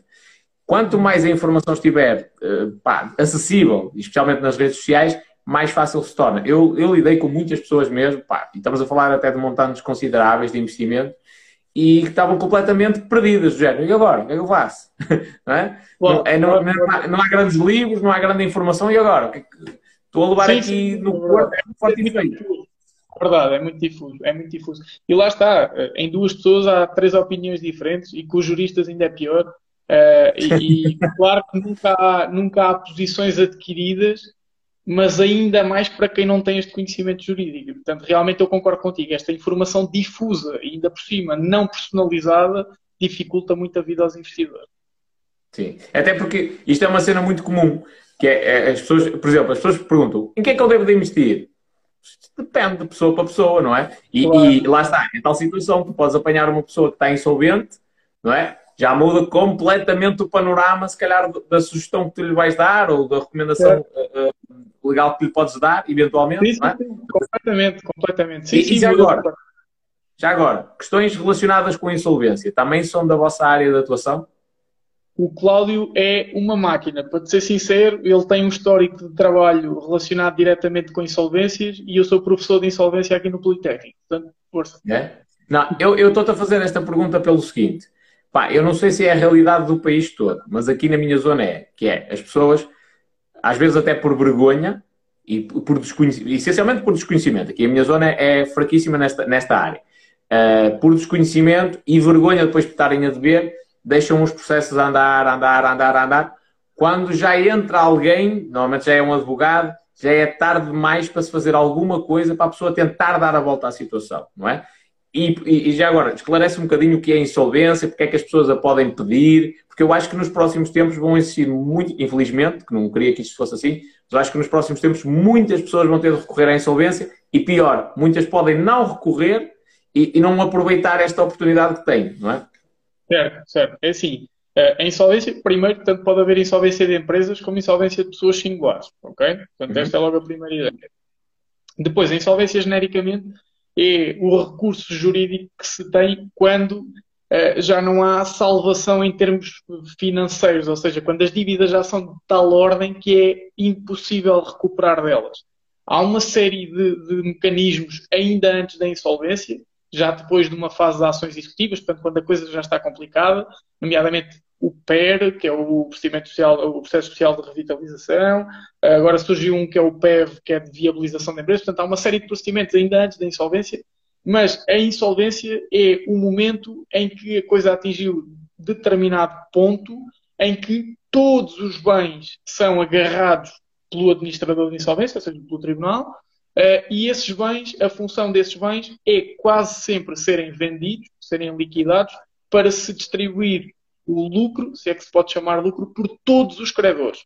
Obviamente que os credores têm que se identificar no processo, isto é importante, uh, mas é, é, no fundo é o limite uh, da, da, situação negativa. É, é, o último passo em termos financeiros para, para uh, terminar com, com a situação, situação financeira. No caso das pessoas singulares, uh, após um, uma situação de insolvência, acaba por haver um certo refresh, ou seja, a pessoa singular não morre por causa da insolvência. Então, o que acontece normalmente é, imagina, tu deves um milhão, tens uma casa de 50 mil euros, entregas, entregas a casa de 50 mil euros, a casa é vendida e distribui-se o dinheiro pelos credores consoante a ordem uhum. legal, e tu, obviamente, não conseguiste pagar um milhão, e aquilo que acontece é perdoam-te um milhão, e tu, durante cinco anos, todo o dinheiro que tu ganhes, para além daquilo que é necessário à tua sobrevivência, tens que entregar ao tribunal ou ao administrador de insolvência, que nessa fase já se chama, outro nome, que é fiduciário. Uh, e tu entregas esse dinheiro esse, uh, ao tribunal durante cinco anos, e ao fim dos cinco anos são-te perdoadas as dívidas de forma definitiva e tu podes recomeçar a tua vida. Obviamente ficas com o teu nome queimado no Banco de Portugal durante 20 anos, portanto, que é o prazo de prescrição normal, mas a verdade é que tu começas a tua vida. Podes voltar a ter um trabalho a ganhar 5 mil euros ninguém te diz nada, podes voltar a ter empresas, uhum. sem problema. Há um refresh. Mas, mas agora, só para as pessoas perceberem, imagina, tu estás a ser contaminado de, de, de telefonemas de empresas, a, dos cartões de crédito a ligarem-te e tu não tens dinheiro para pagar a insolvência também resolve isso, que é a partir do momento em que estás num processo de insolvência pessoal, neste caso, as empresas já, já nem ligam contigo. Até te têm de dar sossego, é um direito que tu tens. Exatamente, exatamente. Atenção, a partir do momento que tu entras na insolvência, a única pessoa que responde pelas tuas. Ou melhor, tu tens um dever de colaborar com o tribunal e o administrador da insolvência, mas as empresas passam apenas a reportar-se uh, diretamente ao administrador e vice-versa. Portanto, essa, essa parte acaba. Agora, é uma questão muito sensível, é muito difícil tu avaliar, a menos que seja muito óbvio, não é? Obviamente que se tu não tens nada em teu nome, ganhas 635 euros e tens 200 mil euros em dívidas, é muito óbvio que tu estás insolvente. Agora, imagina, tens um cartão de crédito, deves 1.500 euros, outro deves 3 mil, outro deves 1.000 euros. No total tens ali dívidas de 20 ou 30 mil. Pá, se calhar faz muito mais sentido tu pagares a alguém para tentar aí umas reestruturações de dívida e pagares em mais tempo em prestações mais baixas e conseguires uh, ir fazendo a tua vida sabendo que durante 10 ou 15 anos vais andar a pagar prestações, do que ir para a insolvência, porque a insolvência é uma solução quando já não há solução, ok? Uh, não é um passo a que se dê de, de, de, ânimo leve, ok? É mesmo só quando a uhum. coisa está de tal forma negativa que, para terminares com esse tal desassossego de ações executivas e de te pedirem dinheiro e de telefonarem, cartas e por aí fora, aí sim deves ir para a insolvência. Antes disso, é sempre estudar todas as soluções uh, antes de avançar para, para a insolvência. Mas as pessoas podem recorrer a um solicitador para essa questão de tentar negociar com, com as várias entidades ban bancárias certo. e mesmo coisas. Isto pode ser feito por um solicitador? Sim, sim, completamente. A parte da negociação, essa parte extrajudicial, na verdade, o que tu estás a fazer, obviamente, pode, nós podemos ser nomeados como mandatários, como procuradores daquela pessoa, mas também podemos simplesmente ser um, um conselheiro. E essa questão de ser um conselheiro, repara, estas questões nem chegam a tribunal. Nesta fase em que eu estou a dizer, de renegociação, nem sequer chegam a tribunal. Até porque os próprios bancos têm uma obrigação legal de ter mecanismos de negociação com as pessoas quando as coisas começam a correr mal. O próprio banco tem a obrigação de te ligar e dizer: olha, já está há mais de 30 dias a incumprir, não quero aqui tentar reestruturar o contrato de alguma forma. Portanto, isso é uma obrigação bancária. Ok? Ok. É, mas agora só para as pessoas perceberem, que é do género, elas estão em dificuldades, a primeira coisa que têm de, de fazer, é, aliás, até porque eu, eu lido com, muito com isto, que é, pá, se eu estivesse nessa situação, eu sou aquele tipo de pessoa que pega no telefone e começa a ligar, oh, meus amigos, a coisa não está a correr bem, eu não tenho forma de pagar, vamos tentar aqui um acordo. Eu tenho esta personalidade. Nem toda a gente a tem. Nem toda a gente tem a vontade para negociar com entidades bancárias. Depois, às vezes, o desconhecimento não ajuda e, e facilmente elas pá, se, se, tipo, não, não, não seguem em frente para tentar um melhor acordo. Então elas podem recorrer a especialistas, entre os quais os solicitadores, para fazerem esta renegociação também, além de, de um apoio a, a, nível jurídico, não é? Para, para dar um, um, aconselhamento legal, também podem recorrer mesmo a um solicitador para o solicitador entrar em contato com estas diferentes entidades e tentar chegar aqui a um acordo de pagamento. Até porque é completamente diferente. Coloca-te no papel do banco. Tens alguém que é devedor e deve 3 mil euros. Vai-te lá pedir para pagarem mais prestações. Tu pensas assim, não, vou intentar ação executiva. Mas se entrar por lá dentro um solicitador a dizer, oh, atenção, o meu cliente só está disponível para pagar X, se calhar a música já é outra. Não estou a dizer que resulta, não estou a dizer que é milagroso, mas às vezes, por muito. Atenção, não estou aqui a tentar uh, puxar uh, a brasa, não estou não aqui a tentar ser arrogante em termos de profissão, mas realmente é assim. Tu, quando tens um profissional da área jurídica, é diferente. Em termos de imagem, é completamente diferente. Sim, isso é, uma, isso é a mesma coisa que eu escrever uma carta Uh, até posso ir ver a lei. Vou, vou, ler a lei e eu escrevo uma carta toda bonitinha e até posso perceber muito de textos jurídicos. Mas no final é a minha assinatura, não é? Se no final for a assinatura do solicitador, de um advogado, uma coisa qualquer, tem um peso diferente. É uma pessoa que está na área e, e, eventualmente até tem mais conhecimento. É? Tiveste aquela situação do juiz Rui Rangel, não é? que ele é juiz, ele só assinava. Quem fazia os acórdãos era a namorada dele, por acaso era a advogada estagiária, mas quer dizer, as pessoas viam o carimbo, está bom, é uma boa decisão. E afinal agora vão ser anulados porque foram escritos por uma advogada estagiária, na altura ainda era estudante de Direito. A verdade é que conta, é, é, como a história de uns fazem o projeto e os outros assinam e colocam o carimbo. A verdade é que, juridicamente, aquilo que conta, e em termos de sociedade, aquilo que conta é o carimbo e a assinatura que lá está. E aqui é igual. E tem peso, e tem peso. Não é à toa que, é, inclusivamente na própria área, e até isto é importante porque alguém que queira ir renegociar com o banco, se for como eu estou, de um, um casaco, um fato de treino e tudo mais, pá, eu não vou dizer que perde a credibilidade, mas que torna mais difícil o processo. Eventualmente, a pagar um profissional claro. e alguém que vai de camisa e calça clássica, não é? De casaquinho, claro, e vai, claro, e vai claro. de Sim, uma maneira totalmente diferente. Lá está, isso mesmo profissionalmente, nós também temos que nos adaptar. Imagina, eu estou aqui numa live uh, com, com o pessoal da nossa idade, não, nunca iria estar aqui de fato e gravata, não fazia sentido nenhum. Mas se for ter um documento particular autenticado com três ou quatro clientes, obviamente que aí vou ter um cuidado diferente com a minha imagem, mas eu acho que isso é uma questão de qualquer profissão, acho que temos que nos adaptar em qualquer situação. Uh, e sim, a imagem aí conta muito. E claro que a forma sim. como tu te apresentas é fundamental, uh, porque sim, sim. as soft skills estão cada vez mais importantes e não basta tu teres o conhecimento, tens que o saber expressar. Aliás, há aquela velha máxima que a mulher de César não basta ser, tem que parecer. E aqui Exatamente. é a mesma coisa. Exatamente, exatamente, sem dúvida. Companheiro, esta live foi fenomenal, mano. Foi fenomenal mesmo. Aliás, é meia-noite e 40, nós temos aqui 70. Não, 86 pessoas para aí, acho eu, nas redes todas. Portanto, isto é significado disto. Do, opa, acredito agora com a vossa produção de conteúdo que a cena vai bombar. Eu vou deixar Vou deixar o link, o, o, replay, já agora, se depois alguém quiser ver, que entrou mais tarde, vai ficar no Instagram. Depois nas outras redes também, mas não apareceis vós, é melhor ver no Instagram, no, no IGTV. Claro. E vou deixar o vosso link na descrição e o pessoal vai vos seguir no TikTok. E dúvidas, é convosco, não é comigo. Companheiro, muito obrigado mesmo. Muito ah? obrigado, obrigado. Muito ah? obrigado, obrigado a todos. Um abraço, grande abraço. Até logo. Deixa eu desligar, acho eu. Pessoal, eu estou burro mesmo. Esta live foi potente mesmo, potente. E, aliás, o pessoal está aqui a dizer. Eu estou a ver vários chats ao mesmo tempo, mas já várias pessoas disseram aqui no Instagram, tipo, top, foi espetacular. Portanto, quem tiver dúvidas, aliás, eu já lhe chateei a cabeça, porque é uma área que eu sei que há muita falta de informação. É na área dos investimentos. Não é, não é, isto não é segredo nenhum. Todos os gajos multimilionários dizem que uma das questões que quem quer ganhar dinheiro tem de ter atenção é a otimização fiscal. E aqui fiscal é a nível contabilístico e também a nível legal, não é? Desta questão que nós. Aqui o gajo que meteu a artimanha toda fui eu, não é? Mas eu volto-vos a explicar.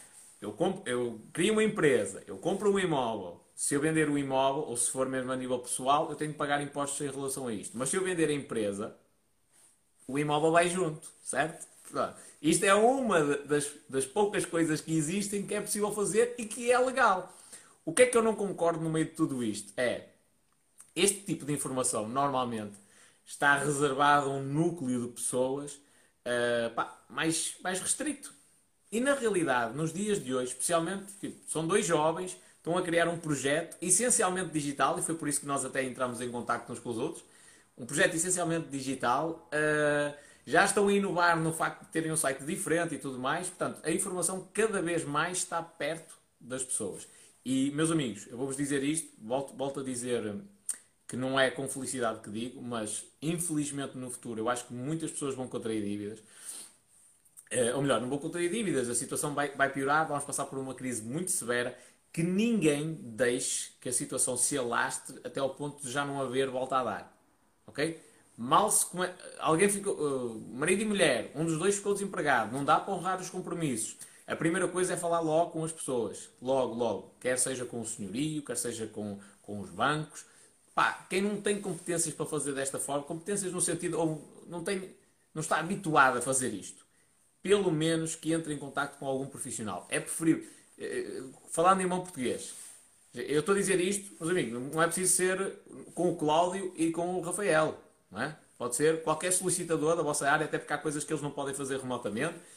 Um advogado, qualquer coisa. Mas pedir ajuda. Já estáis fodidos e já, falando em bom português, então é preferível pagar a um profissional que vos diga: olha, a melhor maneira é assim. Do que eventualmente ficar numa situação ainda pior e perder tudo e mais alguma coisa e ficar com o nome completamente sujo. Por vezes, há possibilidade de se conseguir dar a volta à situação.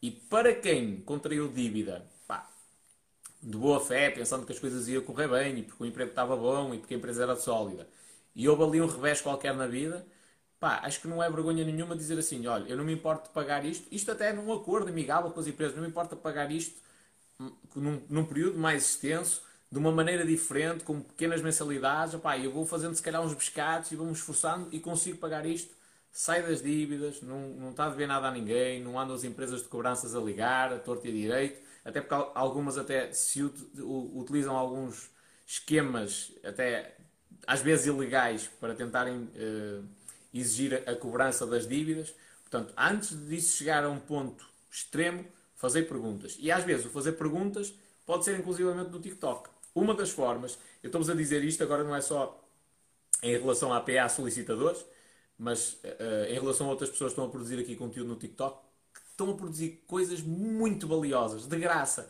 Às vezes basta chegar lá, deixar um comentário e o gajo responde-nos em vídeo. E às vezes as pessoas não têm percepção de que um empresário pegar no telemóvel, um empresário, um advogado, um, um solicitador, um contabilista, pegar no telemóvel, no dia dele, apontar assim, responder-vos durante um minuto a uma dúvida qualquer vossa, são, são 60, 100 euros de uma consultoria que ele vos ia dar. Uma consulta normal. Nós chegavas lá, olha, eu tenho uma dúvida em relação a isto. E ele, pau, é assim que tens de fazer. E agora pagas para, para dizer isto. E a pessoa perdeu o tempo dela, em que podia estar a ganhar dinheiro, e não vos cobrou nada para responder numa rede social. Portanto, as redes sociais têm um poder muito grande, especialmente para, para vos aproximarem de, de, pessoas que podem realmente vos ajudar. Uh, pessoal que seja investidor, até porque mais, aqui mais os investidores imobiliários. Investidores, o pessoal que se quer meter nesse, nesse, nesse meio, quer começar a fazer arrendamentos e tal, que é uma estratégia que eu, eu não gosto muito de imobiliário, mas a estratégia de comprar para arrendar no longo prazo, eu gosto. Uh, é a que mais me cativa dentro da área do imobiliário. Há pouca informação em Portugal em relação a isto. Uh, e consultar sempre especialistas é sempre uma boa, uma boa solução. Eu já vi situações a acontecerem à minha frente que os valores que se poupa quando, quando se faz uma boa otimização do investimento é uma coisa incrível. Bom, agora respondendo só aqui uma última pergunta, só para, para, para, para ajudar aqui uma última pessoa. Uh, Aqui, uh, o Observan fez aqui uma pergunta. Observan, vais fazer essa pergunta diretamente no, no, no Instagram aqui, da, do, desculpa, no, no TikTok da PA Solicitadores. PA underscore Solicitadores. Vais lá, fazes a tua pergunta que eles vão te responder. Que assim vais, direto, vais beber diretamente à fonte, que é outra coisa também importante, que é uma coisa é ser o espanhol. Qual é a minha área de atuação? Marketing, não é? A minha área de atuação é marketing. Quer dizer que eu não percebo de outras coisas, de outras manhas e tal. Não, percebo de alguma coisa, mas não sou um especialista como eles. Eles são da área, eles, eles trabalham nisto todos os dias, não é? Um, um, inclusivamente, dá aulas, o outro é especialista também na parte das insolvências. Portanto, questões relacionadas, ou melhor, a ter a possibilidade de beber na fonte é fazer isso. Um, e, e aqui o JCMP disse Boas, gosto do teu conteúdo, estou desempregado, podias dar-me algumas dicas sobre lousada. Olha, companheiro, a maior dica que eu te posso dar é entre em contacto diretamente com as empresas e fala com eles. Neste momento ir lá presencialmente se calhar é um bocadinho chato, quer dizer, agora não, não podes ir. Mas depois de, de passar o confinamento ainda pode ser um bocado chato, podemos ter de andar de máscara e tal, mas pelo menos ligar e saber quem é o decisor, tentar falar com a pessoa responsável, pelo menos para ir ganhando afinidade com as pessoas. E só assim é que vais gerando esse, esse, esse contacto mais, mais imediato. Companheiro, é, isto é, um, é luta, é, vender, é como venderes qualquer coisa. É a mesma coisa, tu ouves 100 nãos para ouvir um sim. Às vezes até mais, às vezes ouves mil nãos para ouvir um sim. E arranjar emprego é exatamente a mesma coisa. Estás empregado, aproveita e pensa nos teus objetivos. Diz, que é que eu quero fazer? Quero fazer desta forma. Então eu vou falar desta empresa. Analisa sempre cada empresa individualmente. Não mandas um currículo padrão. Para... Opa, se mandas um currículo padrão, tu... não, não te posso dizer o contrário. Mas eu não gosto de fazer isso. Mas pelo menos no e-mail que tu mandas, analisa a empresa e diz: Olha, estive, na, estive a ver o site da vossa empresa, vejo que os senhores atuam nesta, nesta área, eu gosto imenso disto e disto e disto, percebi que os senhores também estão enquadrados nesta, nesta, nesta área de atividade e eu gostaria de falar com a pessoa responsável.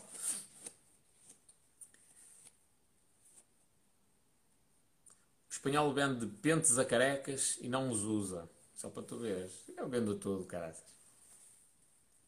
Quais são as pesquisas mais recorrentes no Google? Não sei, o Google tem uma listagem disso, mas podes ir ao Google Trends. Ah, mas eu agora. Ah, já sei. já sei porque estás a fazer essa pergunta. Porque tu, grava... tu gravaste um vídeo. Espetacular. Uh... Mas já agora fica, uh, tens o Google Trends, T-R-E-N-D-S,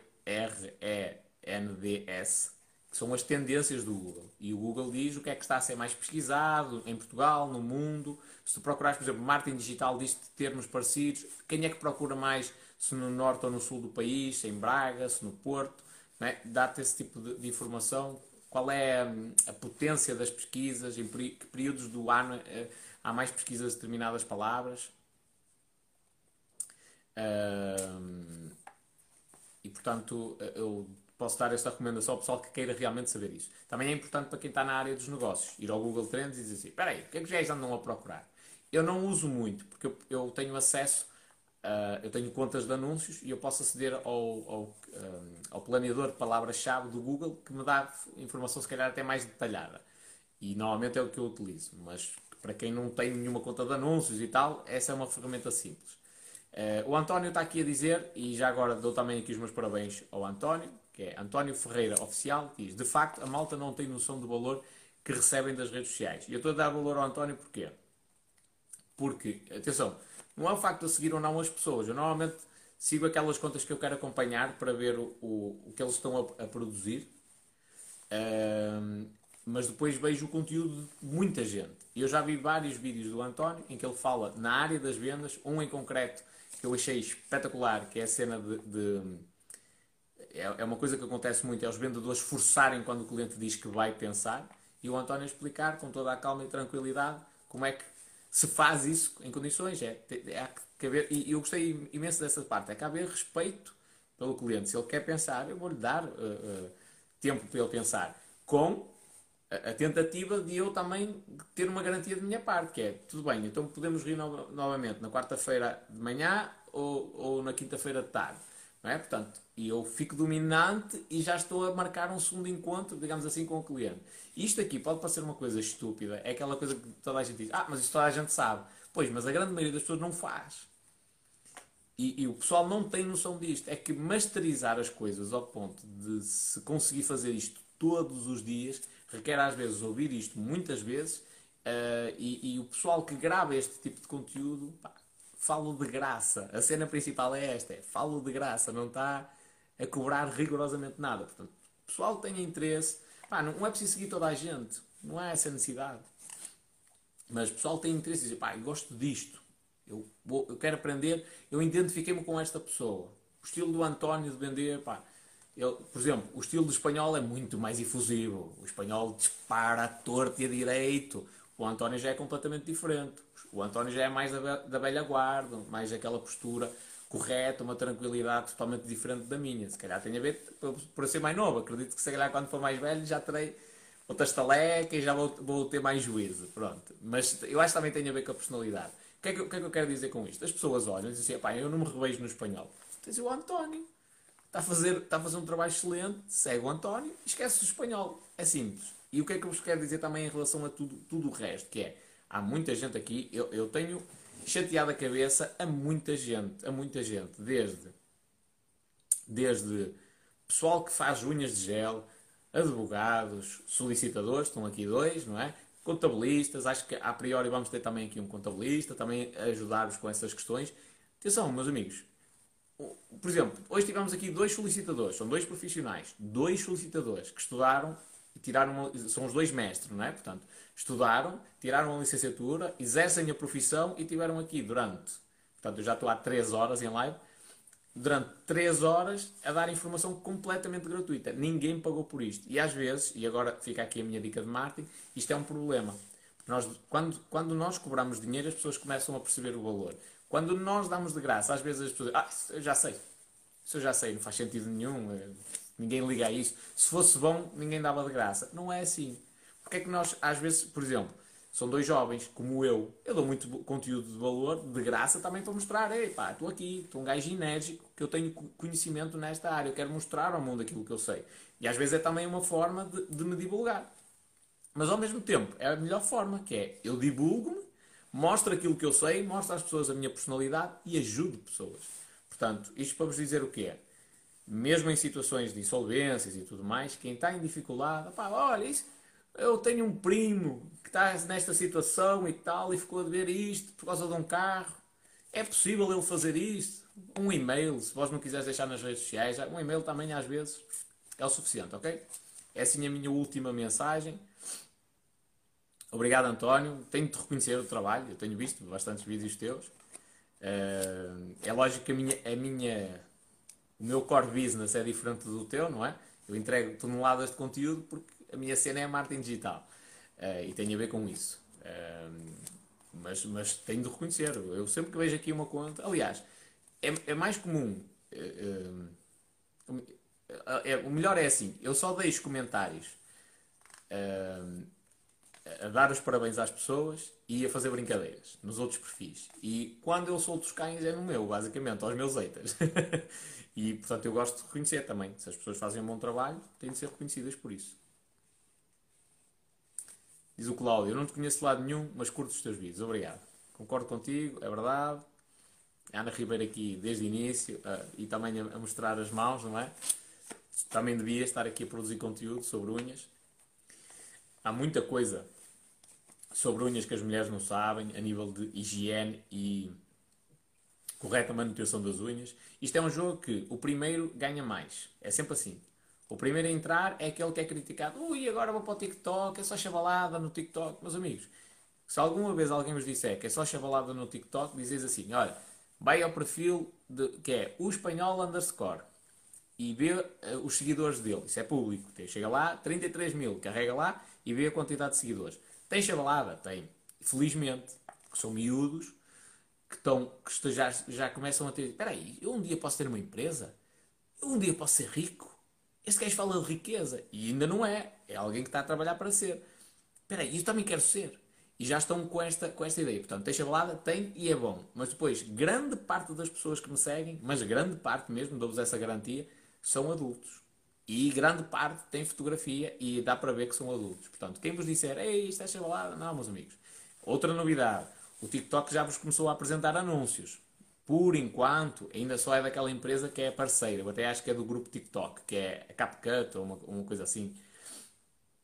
Uh, pronto. E por enquanto ainda só são eles.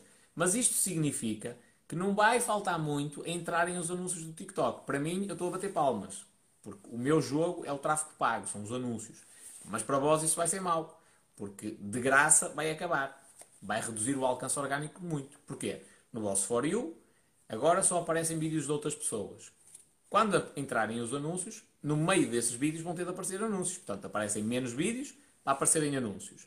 E depois, quanto mais pessoas tiver o TikTok, a rede continua a expandir-se em Portugal, quanto mais pessoas tiver, menos os vossos vídeos aparecem, que é para aparecer um bocadinho cada um. Portanto, conjugando estes dois fatores, o aumento da rede e, e a entrada dos anúncios, prevejo que, e já, já foi isso que aconteceu no Facebook, no Instagram, no Twitter, em todas as redes, o alcance orgânico vai reduzir consideravelmente. Para mim é excelente, porque o meu jogo é a parte do dinheiro, o tráfego pago. E para mim até é bom porque eu, eu acredito que vou ser o primeiro gajo de marketing digital português a ser um top a nível de TikTok. Uh, porque os outros, eventualmente, os que já têm nome, já trabalhavam na área. E eu entrei e agora tenho de comprovar que sou tão bom ou melhor do que eles. Uh, agora não. Agora vamos começar todos do zero, mas com uma grande diferença. É que nós começamos todos do zero na publicidade no TikTok, mas eles sabem na teoria. Eu sei na prática. Estou cá todos os dias, consumo o que a plataforma tem, falo com as pessoas, conheço, sei o que é que está a viralizar, o que é que não está, como é que se faz as coisas dentro da plataforma. E, portanto, eu aqui acredito que vou ter uma vantagem muito grande. Mas porquê é que eu estou a dizer isto? Porque quando os anúncios entrarem, a mama acabou. Neste, eu estou farto de dizer isto. O TikTok está-vos a oferecer 2 mil a 3 mil euros de publicidade gratuita todos os meses. De onde é que eu tirei este valor? Comparações com, com campanhas que são feitas no Google, no YouTube, no, na rede pesquisa do Google, no YouTube, no, no, no Instagram, no, Facebook. Pois para teres o mesmo alcance nestas redes, mais ou menos 2 mil, 3 mil euros assim por alto e, e de uma forma generalizada. E portanto, ou é aproveitar agora a onda, ou depois vai-vos sair caro. Estou a avisar, é só o aviso. Uh, e o que eu vos quero dizer é produzir conteúdo. Eu tenho 20 anos e acho que o conteúdo que fazes é muito importante para a minha geração. Obrigado, Pedro. E eu espero que realmente possa ajudar a tua geração. A minha, quando eu tive 20 anos, passei por uma dificuldade muito grande. Calhou na crise de 2008 foi, mais ou menos nessa, nessa altura, foi muito difícil para a minha geração e dei muitas cabeçadas da parede por não saber hoje coisas muito simples, estás a ver? Inclusivamente algumas que tanto, tanto o Cláudio como o Rafael disseram aqui, algumas tinham poupado tantos milhares de euros se eu soubesse isto mais cedo. E essa anda a dizer, já deixaste a semente e eu espero que isso, que isso aconteça mesmo. Eu, eu tenho chateado muito a cabeça ao pessoal para produzir conteúdo, muito mesmo muito, muito, muito. Porquê? Porque eu, eu, eu não sou mais do que os outros que estão em Portugal. Eu, para mim, eu, isto é a minha opinião. Eu considero que existe um gajo de topo a nível de marketing digital. Eu. Não estou a dizer que não existam outros, mas para mim há um, que é Gary Vee. Gary Vee é o gajo que está no topo, é o que percebe realmente disto.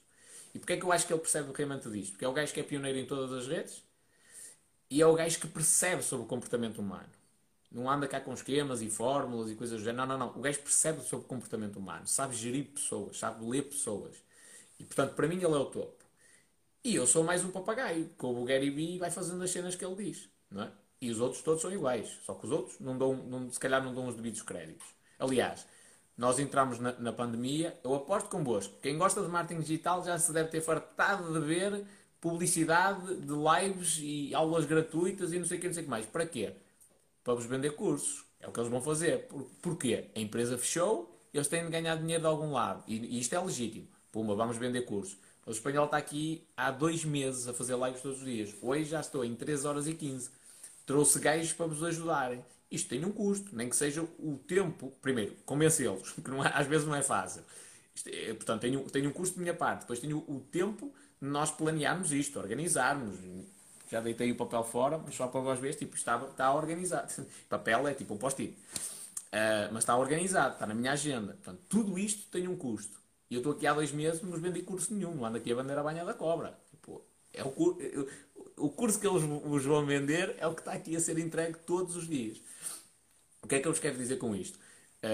Comecei realmente a aproveitar o conteúdo daquele pessoal que vos. E, e, mesmo desse pessoal que agora vai dar aulas gratuitas, aproveitar isso ao máximo. Se nós aprenderes, espetacular. Uh, mas aproveitei bem o conteúdo que o pessoal vos está a dar, de todas as áreas, preferencialmente vai haver muitos proprietários de contas a chorar e a queixar-se do algoritmo. Eles já andam. Eles já andam a dizer, ei, estou flopado, estou flopado. Não é? É normal. E eu já tentei explicar isto a três ou quatro pessoas. Deus, Deus me livre. não dá. Eles não percebem. Anda a gravar até cair para o lado. É assim mesmo, é assim mesmo. Tenho de ver agora, com atenção. Aprendi muito hoje. Sim. Mas hoje não, não deves a mim esqueças. PA underscore solicitadores e se tiveres dúvidas é para lá que tens de ir.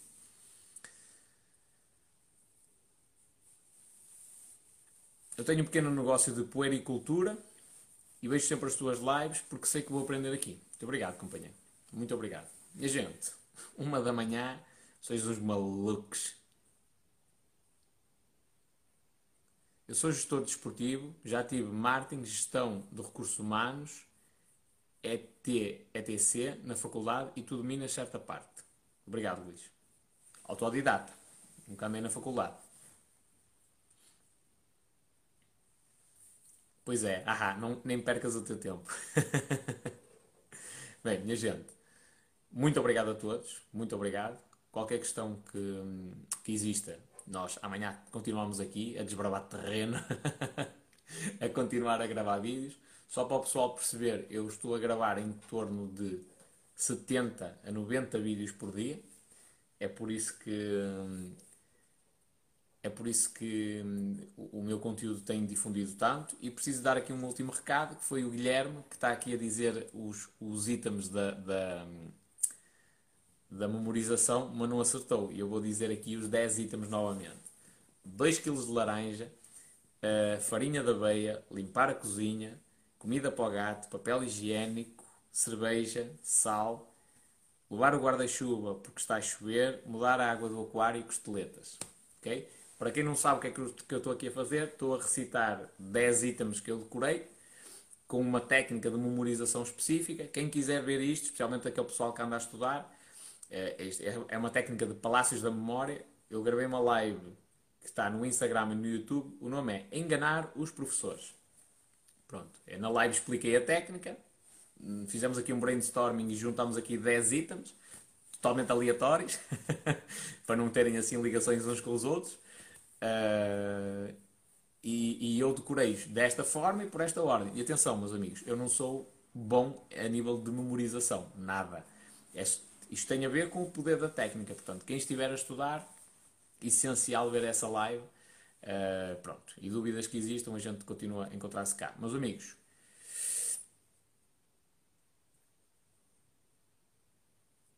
Ah, e o Pedro está aqui a dizer, e atenção que não é aprender no âmbito do meu ramo, pois, porque aí tu dominas bem mais do que eu. É aprender a ver o mundo dos negócios de outra forma. E já agora, eu acho que é segunda-feira. Eu hoje gravei quatro podcasts. Eu tive de sair de casa, fazer, fui fazer fisioterapia e fi, tipo, no caminho para lá gravei um podcast, no caminho para cá gravei outro podcast. Depois tive de ir às compras, no caminho para lá gravei um podcast, no caminho para cá gravei outro podcast. Quatro podcasts, portanto. Saiu um hoje ser, e agora vão sair uh, nos próximos dias. Se não tenho erro, o de domingo fala precisamente da perspectiva de negócio e vai falar do caso em específico da Maria, que para quem não sabe é a Mia Moon Artist, um, que a visão sobre o negócio dela mudou completamente por causa de uma pequena coisa que um cliente lhe disse e um pequeno pedido. Mudou completamente. Reestruturámos quase que um negócio de uma maneira diferente uh, por causa disso.